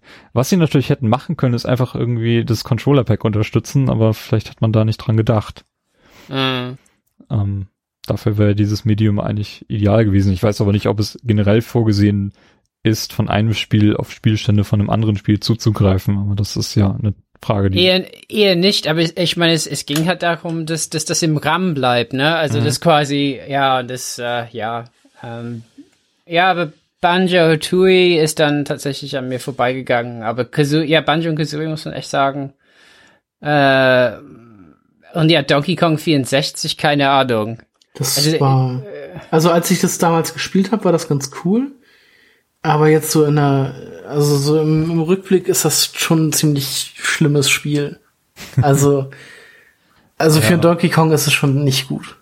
Also ich habe es Ja, damals auch äh, sehr, sehr gerne gespielt. Ich, ich habe das aber auch spielen wollen irgendwie. Ich habe irgendwie so gedacht, so die Country-Reihe war das Grafikbrett auf dem SNES, das wird Donkey Kong jetzt auf dem N64 sein und ich habe mir eingebildet, dass, dass das Spiel wirklich absurd gute Grafik hat und Expansion Pack Pflicht und so ein Ding. Ähm, es war ja auch gut. Ich meine, die, die Musik ist, ist wirklich klasse in dem Spiel, aber die, Hm. die Welten, die sind einfach nicht, nicht gut gewesen. Wurde so Ja. ein bisschen denn ähm, ja, versteckt dadurch, dass das Spiel wirklich so wahnsinnig viel Umfang hatte, dass du so viele Minispiele drin hattest. Du konntest da das Original Donkey Kong vom NES und das, das, wie heißt das, Jetpack, konntest du freispielen Mhm. und du hattest einen Multiplayer, der gar nicht so schlecht war, auch wenn ich den relativ selten gespielt habe. Ja, Also den habe ich vom- irgendwie auch nur einmal getestet. Vom Umfang her war das schon, schon so ein Brett, aber es ist, es, es war wirklich Overkill an Sachen, Mhm. die du sammeln musstest. Ja. Hm. Aber trotzdem hat auch, hat auch eine Menge Spielwitz, aber wenn man, wenn man sich darauf einsetzt, ein, einlassen kann, dann, dann wird man damit auch glücklich werden. Auf jeden Fall. Äh, gibt's auch auf der U, ähm, Store zu kaufen. Ja, Ubisoft hat ein paar Titel gebracht, ähm, die so ein bisschen, also Rayman 2 ähm, hat Rayman in 3D eigentlich ganz gut umgesetzt. Ist auch so ein Spiel, was irgendwie auf alles portiert wurde hinterher, was nicht bei drei auf den Bäumen war. Gab es nochmal als Launch-Titel beim DS und sogar beim 3DS, glaube ich, auch. Bin ich jetzt nicht ganz sicher, aber der ist irgendwie relativ häufig wieder aufgetaucht, der Teil. Ähm, wir haben noch ein paar andere Marken etabliert. Tonic Trouble war, glaube ich, auch von, von Ubisoft. Das war auf jeden Fall genauso. Also das war auch so ein Charakter, der Keine, keine Gliedmaßen Arme, hat. genau, ne? keine Arme, keine Beine, nur, nur Hände und Füße und so. Und ja, irgendwie der gleiche, das gleiche, nur in lila. Ja. es gab diese, diesen Clover-Titel, wo du so einen Handschuh spielst. Äh, Der auch Ga- so ein Ball durch die Ja. Gegend gerollt ist. Gex 64 ist, glaube ich, so ein Titel. Enter the Gecko, der auch auf der Playstation erschienen ist. Den habe ich ziemlich, auch ziemlich oft gespielt. Ja? Ja, okay. den hatte ein Kumpel von mir. Ja, aber es sind alles so, so Spiele, die, die sich an Mario 64 orientiert hatten, die so gesehen haben, so kann man Plattformer bauen und äh, haben das versucht zu adaptieren. Ähm, mal- mal schlecht, mal weniger schlecht. Einige Titel sind recht gut. Rare hat da sehr guten Job gemacht. Also man findet da eine ganze Menge. Wenn man Jump'n'Runs irgendwie spielen wollte zu der Zeit, dann war die, der N64 auf jeden Fall die Konsole. Und weil alles so fokussiert war auf 3D, gab es recht wenig 2D Jump'n'Runs. Ähm, ich glaube, das erste, was du schon erwähnt hast, Carsten, war dieses Mischief Makers. Ja, das ist auch ein Spiel, was ich nie verstanden habe. Ja. Ich habe auch mal versucht, das zu spielen und kam damit nicht klar. Es soll aber recht gut sein. Ne? Ich habe es auch nie gespielt. Ich glaube, ich habe es auf dem Emulator mal angeschaut, aber auch nie so wirklich weit gespielt. Äh, wird immer noch recht gut rezipiert. Also es scheint so eine Art Geheimtipp zu sein. Ähm, wir haben den Nachfolger von Yoshi's Island, hier genannt Yoshi's Story, wo Yoshi dann auch alleine unterwegs ist, ohne Mario. Auch Äh. kein sonderlich gutes Spiel. Nein. Äh, ich habe das Geschenk bekommen zum 21. Geburtstag und Also Ja. früher habe ich das auch gerne gespielt, aber jetzt so auch im Nachhinein betrachtet, das war irgendwie nicht gut. Also im Gegensatz zu Yoshi's Island, also war das, hieß es? Ja, Yoshi's Island, äh, war das, nö, einfach nicht gut. Also man hat ja irgendwie die ganze Zeit nur irgendwie Früchte gesammelt und die Level, die waren halt auch irgendwie so total belanglos und irgendwie, und die Musik war ziemlich furchtbar. Oh, ja, die oh, die war ganz, ganz schlimm. das Es ist aber auch so eine Musik, die sich irgendwie einbrennt bei einem, oder? Ja, Aber hatten Ja. nicht andere Yoshi-Teile das auch noch? Da, da, da, da, da, ja. da, da. Das, Ganz furchtbar. Ah. Es war auch so ein sehr, sehr kurzes Spiel, ne? Das kann man relativ schnell durchspielen. Mm, Und hat dann auch relativ wenig Motivation, dann irgendwie noch diese Level freizuspielen, die man verpasst hat. Oder die geheimen Yoshis oder so ein Kram. Das, ich weiß nicht, das Spiel ist bei mir auch nicht relativ, nicht gut in Erinnerung. Ich muss leider aber auch sagen, auch wenn es äh, genauso, äh, wenn es jetzt durch den Stil sehr knuffig ist, ähm, Yoshi's Woolly World fand ich jetzt auch nicht so toll. Also da an den Glanz von Yoshi's Island kam man irgendwie nie wieder so heran. Tja, schade. Ja. Kirby hat es dann relativ spät auf den N64 geschafft, auch mit einem 2 oder Pseudo 2D-Spiel namens Kirby 64. Ähm, ist aber auch in der Endphase noch erschienen, deswegen an mir vorbeigegangen. Ich wollte es immer noch mal nachholen. Habe ich auch nie gespielt, habe ich aber, hätte ich glaube ich damals auch Lust drauf gehabt. Ja, ich glaube, Also- damals hätte mir das auch gefallen. Obwohl damals hatte ich halt immer nur auf dem Game Boy Kirby's Dream Land 1 und 2 gespielt. Und mehr von Kirby habe ich irgendwie. Gibt's da noch was? irgendwie, Oh, jetzt. Also so Kirby-Spiele, die man irgendwie gespielt hatte oder so. Nee, oder? Ich, ich, ja, ich weiß nicht, Kirby ist auch irgendwie so, ein- so, ein, so eine Reihe, die hat man eins gesehen, hat man irgendwie alle gesehen, wenn man mal von dem allerersten Gameboy-Teil absieht, der ja noch nicht diese Verwandlungsfähigkeiten hatte. Ja, genau. Das kam ja erst später. Äh, Ich habe jetzt zuletzt noch mal die Demo zu diesem 3DS-Titel gespielt. Und ja, so viel verändert hat sich da halt wirklich nicht. Tja. Also, naja, irgendwie sind auch eher belangloser Charakter, der nachher auch eher durch äh, Smash Brothers bei mir noch in der Erinnerung geblieben ist. Da macht er auch einen ganz guten Job und hat einen sehr schicken Amiibo, finde ich. Ich mag irgendwie diese Kugel. Ja. Ja. Gut. Ähm, ein Spiel, was eine eigene Kategorie verdient. Ähm, The Legend of Zelda Ocarina of Time.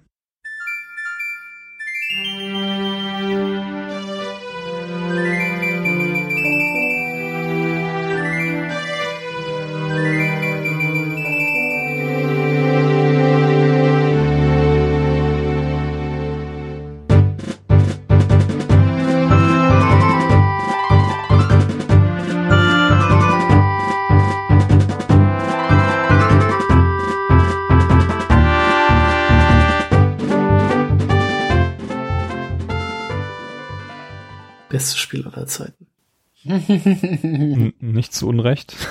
Bei mir ist es Mario 64, aber ich unterstütze das sehr. Also Ocarina of Time ist wirklich äh, neben Mario 64 einfach der Meilenstein dieser Konsole und Mhm. vielleicht für alle nachfolgenden 3D-Action-Adventures. Es hat einfach so viel eingeführt, integriert, Mhm. Also mitgenommen. es ist ja im Grunde so, dass das ähm, der dritte Teil, also ähm, A Link to the Past, einfach nochmal in 3D umgesetzt, also von dem vom groben Design, sag ich mal her.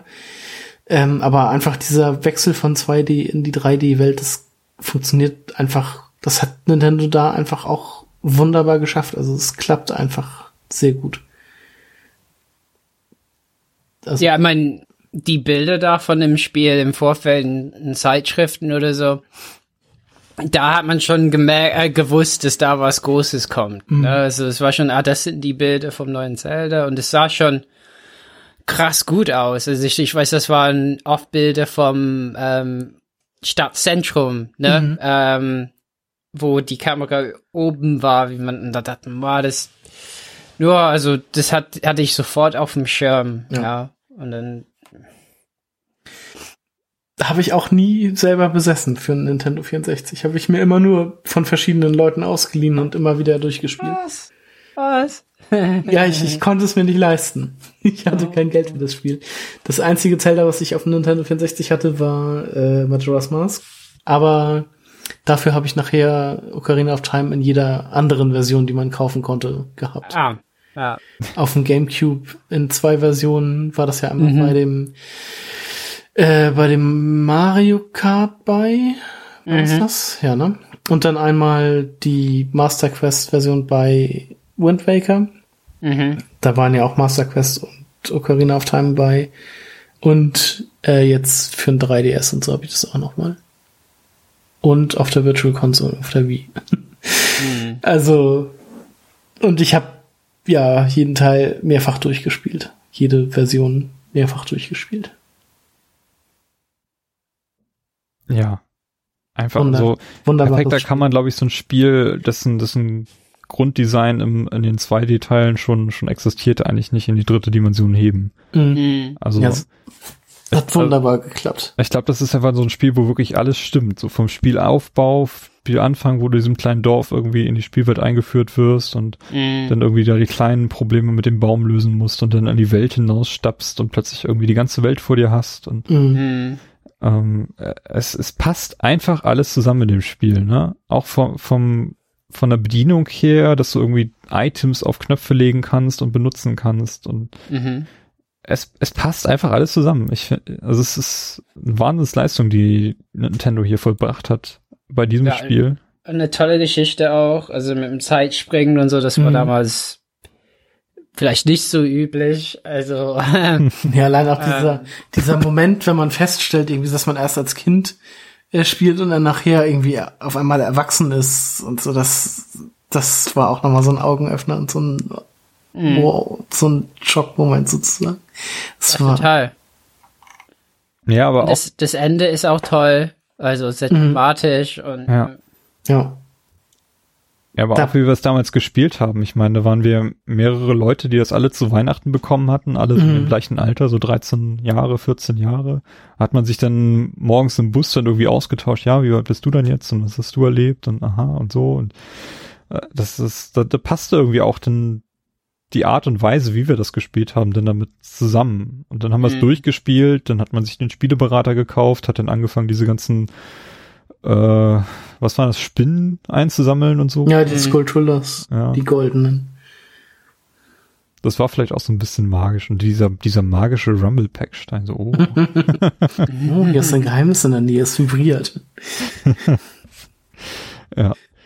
Nein, also das ist dieses Spiel ist einfach mit, mit dieser Konsole verschmolzen und ähm, macht das vielleicht auch so, so legendär. Also es ist einfach zu viel drin, was dieses Spiel einfach großartig macht. Mhm. Ja. Also ich weiß nicht, ich habe der Nachfolger war ja dann auch schon schon mehr so in meiner PC-Zeit, den habe ich dann ja glaube ich nur über dich dann Carsten kennengelernt. Wir haben ja einen Podcast drüber gemacht letztes Jahr Hm. über Majora's Mask. Da habe ich das Mhm. dann erst auf dem 3DS so richtig mal durchgespielt. Ja. Ähm, Ist im Nachhinein auch wesentlich besser, als ich es damals empfunden habe. Ja. Wann kam das raus? 2000? Das war 2000, genau. Genau, zu Weihnachten 2000 hatte ich dann den Nintendo 64 auch wieder zu Hause. Also nach anderthalb Jahren durfte ich ihn dann auch wieder zu Hause, durfte ich ihn dann erstmals zu Hause benutzen. Yay. Ist ja auch sehr lustig irgendwie, dass sie dann in dem Spiel diese ganzen Assets und, und Designs, die ganzen Figuren wiederverwendet haben, bloß unter anderer Funktion, äh, unter anderen Namen, anderen Ja. Aufgaben. Das ist Ja. eigentlich unkonventionell, was Nintendo da für einen Weg gewählt hat, aber letztendlich auch dafür eine gute Erklärung, denn wie das Spiel dann selber halt so vielleicht als Traum oder so funktioniert. Mhm. Aber ähm, ja, kommt nicht an, an den Meilenstein Ocarina of Time ran. nee. Nee, Nee. ir- irgendwie, irgendwie nicht. Und da gab es auch Krisen, als die äh, äh, Testergebnisse nicht so hoch waren wie Ocarina of Time und ähm, ja, aber Majora's Mask hat mir auch etwas, also ich habe es glaube ich nicht zu Ende gespielt ähm, damals, weil es einfach, also ne, es es gab einfach mehr zu tun, Mhm. also nicht so schlank vom Design her. Man konnte sich super leicht verzetteln. Ähm, ja. Ähm, äh, ja, und ich, also ich weiß, also meine Frau fand Ocarina of Time so super cool. Wir haben das zusammen gespielt und ich glaube, das ist für sie vielleicht das beste Spiel, was sie je erlebt hat, so. Und kein Zelda-Spiel danach ist daran gekommen, ne? Also konnte sie so einfangen beim Zuschauen vom Spiel, ne? Also und Majora's Mask ging noch und dann danach wurde es nur noch schlimmer. Ja, Äh, wobei Wind Waker, glaube ich, das, das war wieder, da war sie fast dabei. Ähm, aber dann Twilight Princess gar nicht. ja, auch ein schönes Spiel. Ja, klar. ähm, schön sind die alle irgendwie. Also, Ah, bei Skyward Sword würde ich jetzt nach, im Nachhinein noch mal so ein bisschen ja, okay. zurückziehen, äh, aber ja, Twilight Princess war noch sehr cool. ja. Aber, aber Ocarina of Time ist halt, also ist halt immer die Frage, was ist das beste Zelda-Spiel? Link to the Past oder Ocarina of Time? Es gibt Argumente für beide halt. Ja, das ist richtig. Also für mich ist es Ocarina of Time, obwohl ich also finde, dass die beiden Spiele sich halt sehr, sehr gleichen. Also vom, vom, äh, vom Design her, dass es halt erst drei Dungeons gibt quasi als, äh, bevor man das Master Schwert hat, dann kriegt man das Master Schwert, das man irgendwo im Wald findet, in den verwunschenen Wäldern sozusagen, und dann kriegt man, hat man nochmal die gleiche Anzahl an Dungeons bei beiden Spielen, nachdem man das Master Schwert hatte, plus dann den Kampf gegen äh, Ganon beziehungsweise Aganim und dann halt den, also Ganondorf und Aganim beziehungsweise dann halt beides mal Ganon. Das Mhm. ist irgendwie schon alles sehr gleich, fand ich. Mhm. Ähm, ja, aber nur, also für mich ist der 3D-Teil halt das bessere Spiel und dicht gefolgt von äh, A Link to the Past. Mhm. Ja, Ocarina of Time. Ein, ein Meilenstein. Genau. Hat Nintendo so, zum Glück recht gut konserviert. Es gibt einen sehr schönen äh, Remake-Teil auf dem 3DS und auf der Virtual Console könnt ihr das auch äh, nachholen, falls ihr das noch nicht getan habt. Auch ein Titel, der ähnlich wie Mario 64 sehr, sehr gut gealtert ist. Mhm. Mhm. Das stimmt. Vielleicht. Ich, ich fand es damals witzig, dass im Kontext auch die Steuerung hier recht gut erklärt wurde mit dem Novum, dass, Ninte äh, dass das Link automatisch springt, dass du keine Springentaste mehr hast. Ja. Äh, Also das wurde uns damals, damals noch als, als Neuerung irgendwie versucht zu etablieren. Ähm, Mhm. Ja, ist Also springen konnte er ja noch nie, beziehungsweise im Gameboy-Teil mit einer Feder als Item schon, aber sonst, ja, musste Link ja noch nie springen. Deshalb war das in dem Fall wirklich ganz gut gelöst, ja. ja, Dass das es nicht extra noch eingebaut werden musste. Nee, also auch von der 3D-Steuerung her, die Kamera Ja.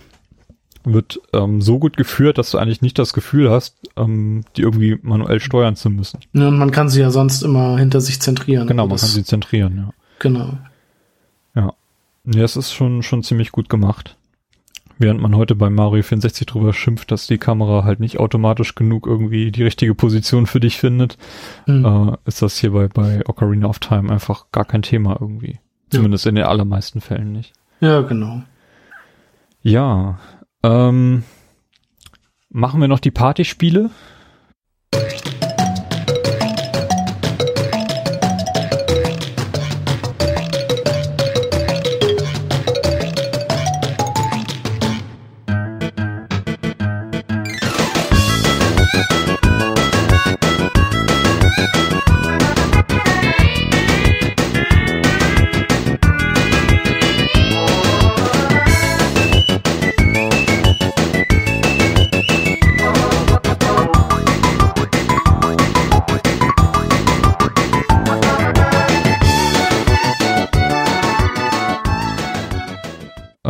Vorhin erwähnt, äh, dass die Konsole selbst sehr davon profitiert hat, dass Nintendo den Vier-Spieler-Adapter direkt integriert hat.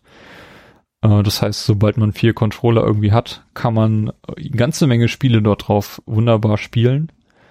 Ähm, das wichtigste Partyspiel ist vielleicht Mario Kart 64. Mhm. Auch eins der ersten Spiele, die das unterstützt haben. Würde ich auch sagen. Für mich auch bis heute der, der liebste Mario Kart Teil. Ähm, ich glaube, da, da schwingt immer irgendwie so ein bisschen mit. Da kann man objektiv eigentlich gar nicht sagen, was der beste Mario Kart Teil ist. Ne, ist schon der 64er. Ich, ja, für mich ist der 64er Teil, den wir wirklich rauf und runter gespielt haben. Also Ja. Ich kenne da jede Strecke auswendig. Das kann ich von keinem anderen Mario Kart Spiel behaupten. Alle Abkürzungen kann ich auch noch und sowas. Ja, Also ja. das. Also ich weiß nicht, wie viele hundert Stunden wir da reingesenkt haben. Für mich war das auch ähm, lange Zeit das einzige Rennspiel, was ich so richtig hatte.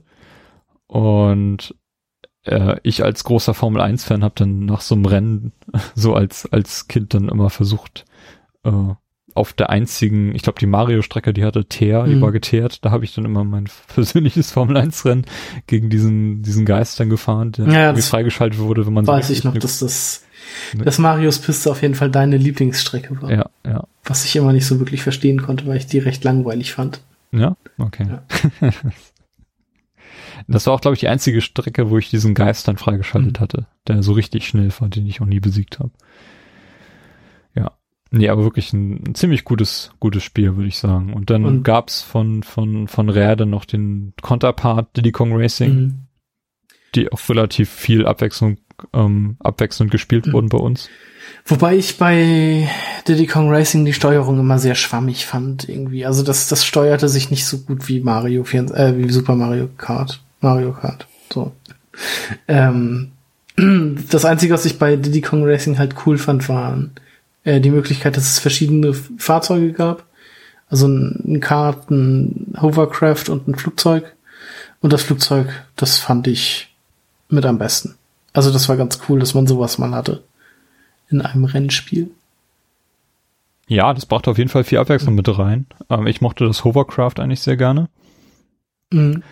Ähm, und ich fand es auch cool im Vergleich zu Mario Kart 64, dass sie hier richtige 3D-Figuren drin hatten. Weil Mario Kart 64 hatte noch äh, 2D-Figuren in den Karts sitzen. Das, das fiel dann doch relativ schnell auf. und äh, ja, Diddy Kong Racing, das war dann auch mal so ein anderer Ansatz, denn wie, wie man da rangehen kann, ja. Obwohl ich den, den Battle-Modus da auch ganz cool fand, weil es da ja mal diese Sachen gab mit diesen Eiern klauen und in sein eigenes Nest bringen und so.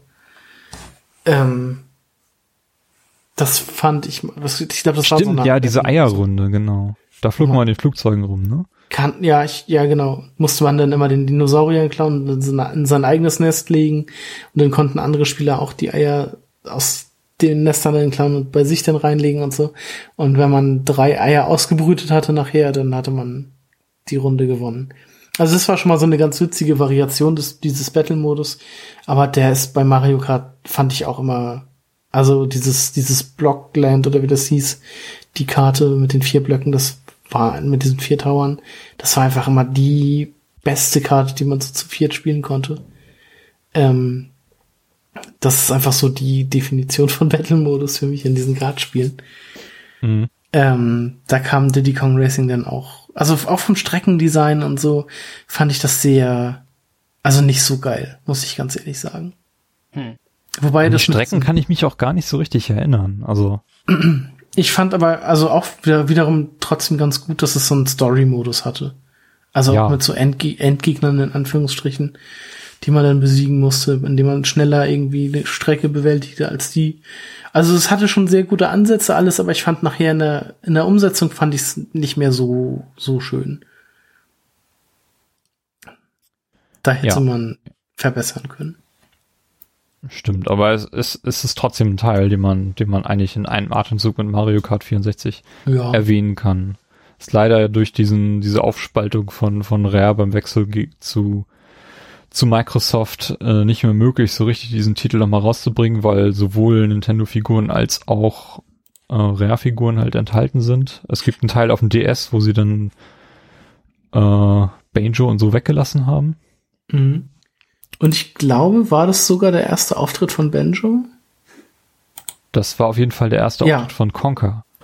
Ja, und von, also Banjo Kazooie kam 2000, äh, 1998 und Diddy Kong Racing 97.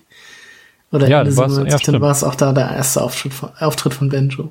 Mhm. Das war tatsächlich auch der erste Auftritt von Conker. Ja, da war Conker aber noch äh, lieb. Ja, ja, klar. es gab doch auch mal so ein, gab es von Conker nicht auch ein Game Boy Color? Gameboy-Teil. Ja, genau. Ich glaube, Da war war, er auch auch noch nett. Ja. Ja, aber nee, Ähm, Conker ist tatsächlich in Diddy Kong Racing so ein kleiner süßer, süßes Eichhörnchen. War auch immer mein Lieblingscharakter, glaube ich. So der, ja, der beste Fahrer.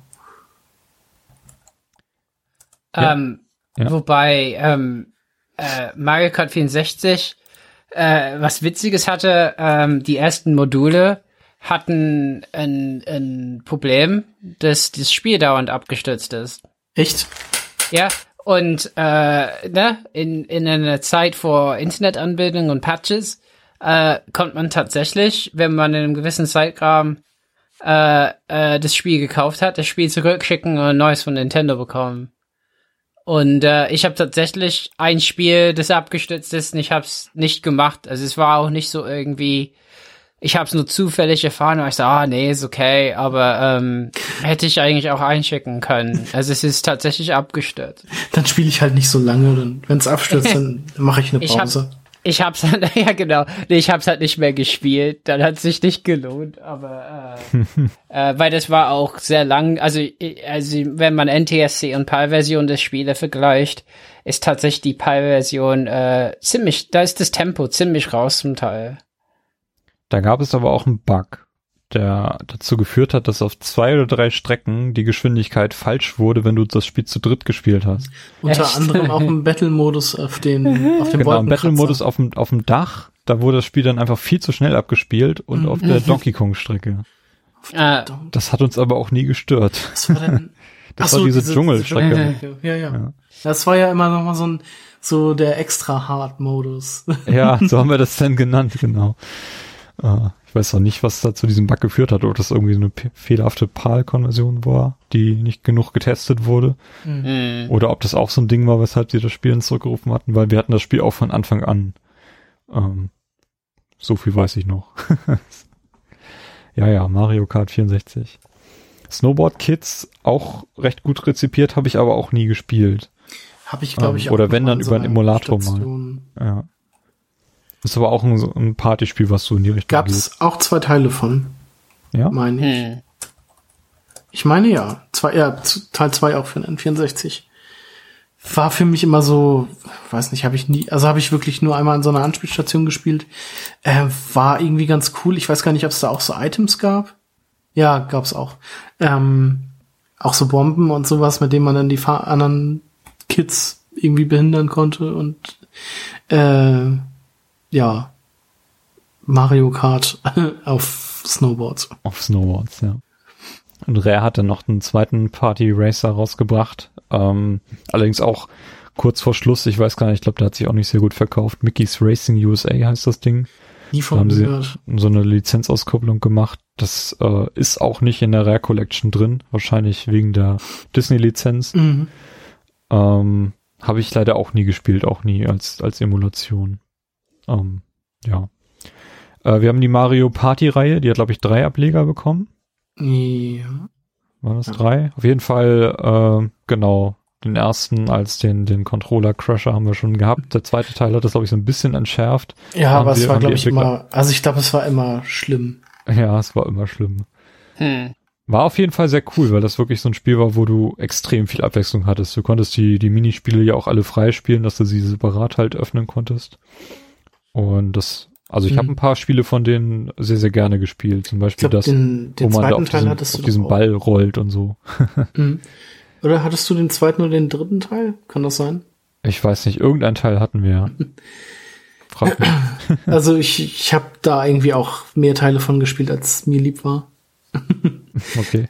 Ähm, war Also ich habe die Reihe tatsächlich auch nur auf dem N64 gespielt, dann Mhm. nicht mehr. Oder haben wir, glaube ich, mal einen Wii-Teil gespielt, kann das sein? mh, wüsste ich nicht.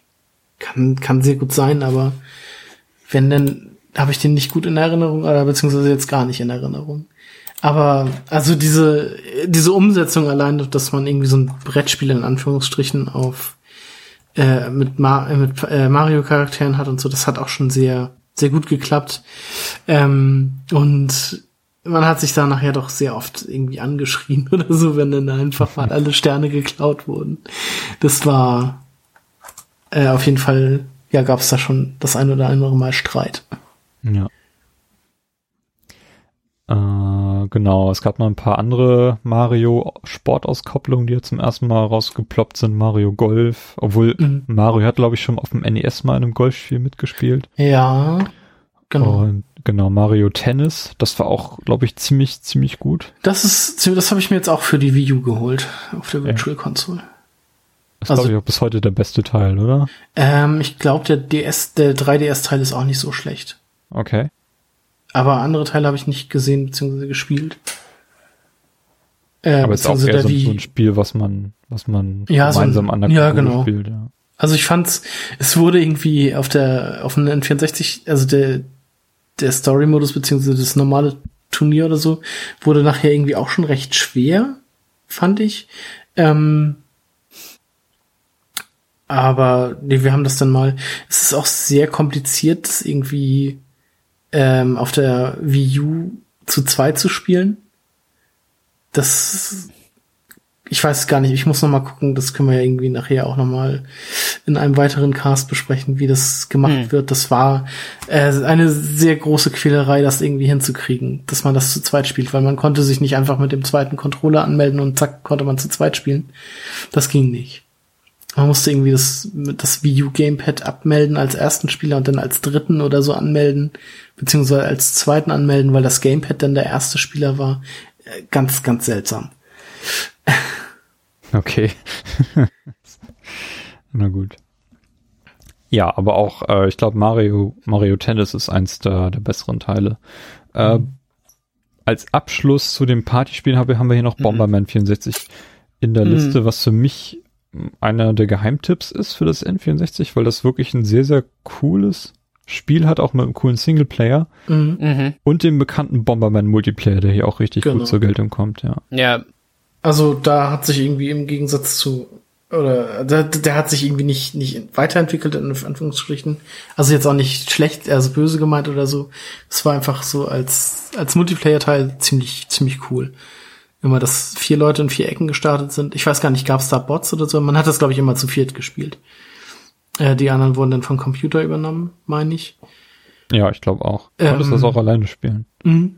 Und wenn man dann gestorben ist, konnte man die Gegner noch oder die anderen Spieler noch vom Rand aus mit Bomben bewerfen, weil man da mit so einer mit so einer Lore immer um das, um das Spielfeld gefahren ist. Und dann konnte man von da noch Einfluss nehmen.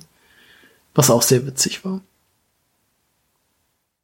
Ja, sehr, sehr guter Teil. Es gab von dem Bomberman 64 noch äh, einen Nachfolger, der nie in Europa erschienen ist und äh, dieses Bomberman Hero, äh, was aber nicht so gut rezipiert wurde. Mhm. Also ich hatte nur Bomberman 64 und das war ein Spiel, was definitiv sehr, sehr häufig in der Konsole gelandet ist. Mhm. Mhm. Das hatte ich mir auch mal von dir ausgeliehen, das weiß Kann gut sein, ja. ich. Ja, ja. Ja. Robert, hast du noch was zu den Partyspielen? Sonst würde ich sagen, Ich bin ruhig, weil ich Partyspiele halt nie hatte. Außer Ma- Mario Kart 64. Und wie gesagt, äh, ist bei mir abgestürzt. oh nein, ja, du Trauriger. ja, nee, also ich, ich, ich, ähm, äh, ich habe eher so Singleplayer einfach gespielt in der Zeit. Mhm. Ja. Ja, es war ja auch nicht zu beneiden, ne? Ich meine, wir haben das erwähnt, ich hatte so einen 30 Zentimeter Fernseher, da haben wir Mario Kart zu viert gespielt oder zu dritt. Ja. Ja, ja. Da wurden die Bilder schon echt klein. Mm, ja, ich, ich weiß es, auch ja, also äh, so 2002 oder so, da war ich, habe ich ein Semester Physik in Bonn studiert und äh, äh, ich weiß nicht, durch einen Bekannten bin ich auf einen Abend bei einem Paar irgendwie äh, zum Essen eingeladen oder so gewesen. Ich weiß nicht, also ich bin da und das war halt eher ein bisschen, das war ein Paar, was verheiratet war, was in dem Alter, also da war ich ja, ja noch jung und ne, und es war halt ein, ein jung verheiratetes Paar und ich wusste nicht, ob ich dahin sollte. Und dann essen wir irgendwie und ähm, was packen die dann als Bespaßung nach dem Essen aus? Eine N64 mit Mario Kart und auch kleine Bildschirme zu viert. Ja, aber ja, das, äh, äh, also das hat eine Zeit lang, äh, glaube ich, haben ganz, ganz viele so nicht unbedingt so typische Spieletypen einfach so gespielt. Ähm, ja. Wobei das Spiel scheiß unfair ist und dann rutscht er auf eine Banane aus und dann ist vorbei. ja, Ja, dieser Gummiband-Effekt. ja. Ja. Hm. Aber naja, ich meine, du konntest da mit acht Leuten, also acht Fahrer auf der Strecke, Hm. äh, schon eine ganze Menge Zeug anstellen. Ne? Das, ja, Mario Kart 64. Ja. Hat sich erstaunlich tief bei mir eingebrannt. Ich Mhm. kenne tatsächlich noch jede Strecke auswendig. Wahnsinn. Ich meine, es gibt Leute, die sagen halt, die Super Nintendo-Version ist besser, ne? Und Ja, ich, wie gesagt, ich würde sagen, dass das sagen die Leute, die, die damit aufgewachsen sind und denen Genau. will ich auch gar nicht reinreden. Es kann genauso gut jemand sehr Junges, der uns vielleicht gerade zuhört, sagen, Also ich- dass der Wii-Teil sein, sein Double, Double Dash finden viele gut und Ja, ja. ich hasse Double Dash. Also ich fand Ja. den, ich, der Super Nintendo Teil war auch mein erster Teil, aber Ja. auch da hat für mich wieder dieser Sprung ins richtige 3D dann äh, sehr, also fantastisch funktioniert und das war einfach das bessere Spiel, fand ich jetzt persönlich. Hm. Hm. Weil man mit den Strecken auch viel mehr machen konnte. Also mit, also ich liebe den, ähm, diesen Prinzessin Toadstool Raceway, also dieses mit dieser riesigen Schanze und so, das, wo man auch zum Schloss fahren konnte, wenn man wollte, das liebe ich einfach. Also das ist einfach meine Lieblingsstrecke. Ähm, ja, und die anderen Strecken, Rainbow Road, konnte ich natürlich nachher auch, kann ich auch ziemlich gut fahren und so, also ziemlich perfekt. Ähm, ich werde mir den, glaube ich, auch noch mal auf der Virtual Console holen, damit ich Wir den haben da wieder spielen kann. Verstecken gespielt auf der Strecke. Auf welche? Zu, zu zweit, nee, wir haben das glaube ich zu dritt mit drei Controllern gestartet. Wir waren dann zu zweit, weil dann Mhm. wurden die, die Bildschirme halt so klein. Und dann hat sich einer äh, auf einer Strecke irgendwo versteckt. Und dann haben wir den Bildschirm von ihm abgeklebt und dann musste der andere im Splitscreen ihn dann suchen. Solche, solche Dinge haben wir gemacht. Auch sehr witzig. Musst, musstest du aber den Ton ausstellen, weil sonst hörst du irgendwann, Ja, klar. wenn du nahe kommst, den, den ratternden Motor. Hm. Ja. Ja, ja, lang ist's her. Und die jungen Leute spielen nur auf ihrem iPhone. Mario Kart emuliert. Genau. Hm. Okay, ich würde sagen, wir machen an dieser Stelle erstmal Schluss. Wir haben noch eine ganze Menge Spiele vor uns, unter anderem ja diverse Star Wars Spiele, Hm. äh, Spiele, die gar nicht erschienen sind. Da ist eine ganze Menge interessantes Zeug dabei. Das Disk Drive und genau unsere Top-Listen. ja, ich bedanke mich schon mal an dieser Stelle bei euch, äh, bis wir das dann hier fortsetzen. Und genau, bis zum nächsten Mal. Tschüss, Carsten. Tschüss, Timo. Tschüss, Robert. Bis dann, ich kaufe ein paar Skylanders mehr. Oh, jetzt hat er es doch noch gesagt. Robert, der sich drei Stunden lang vorgenommen hat, Skylanders in diesen Podcast mit reinzuschmuggeln. Jetzt hat er es Ja. doch noch geschafft. Na gut. jo, Bis zum nächsten Mal. tschüss. Bis dann, ciao.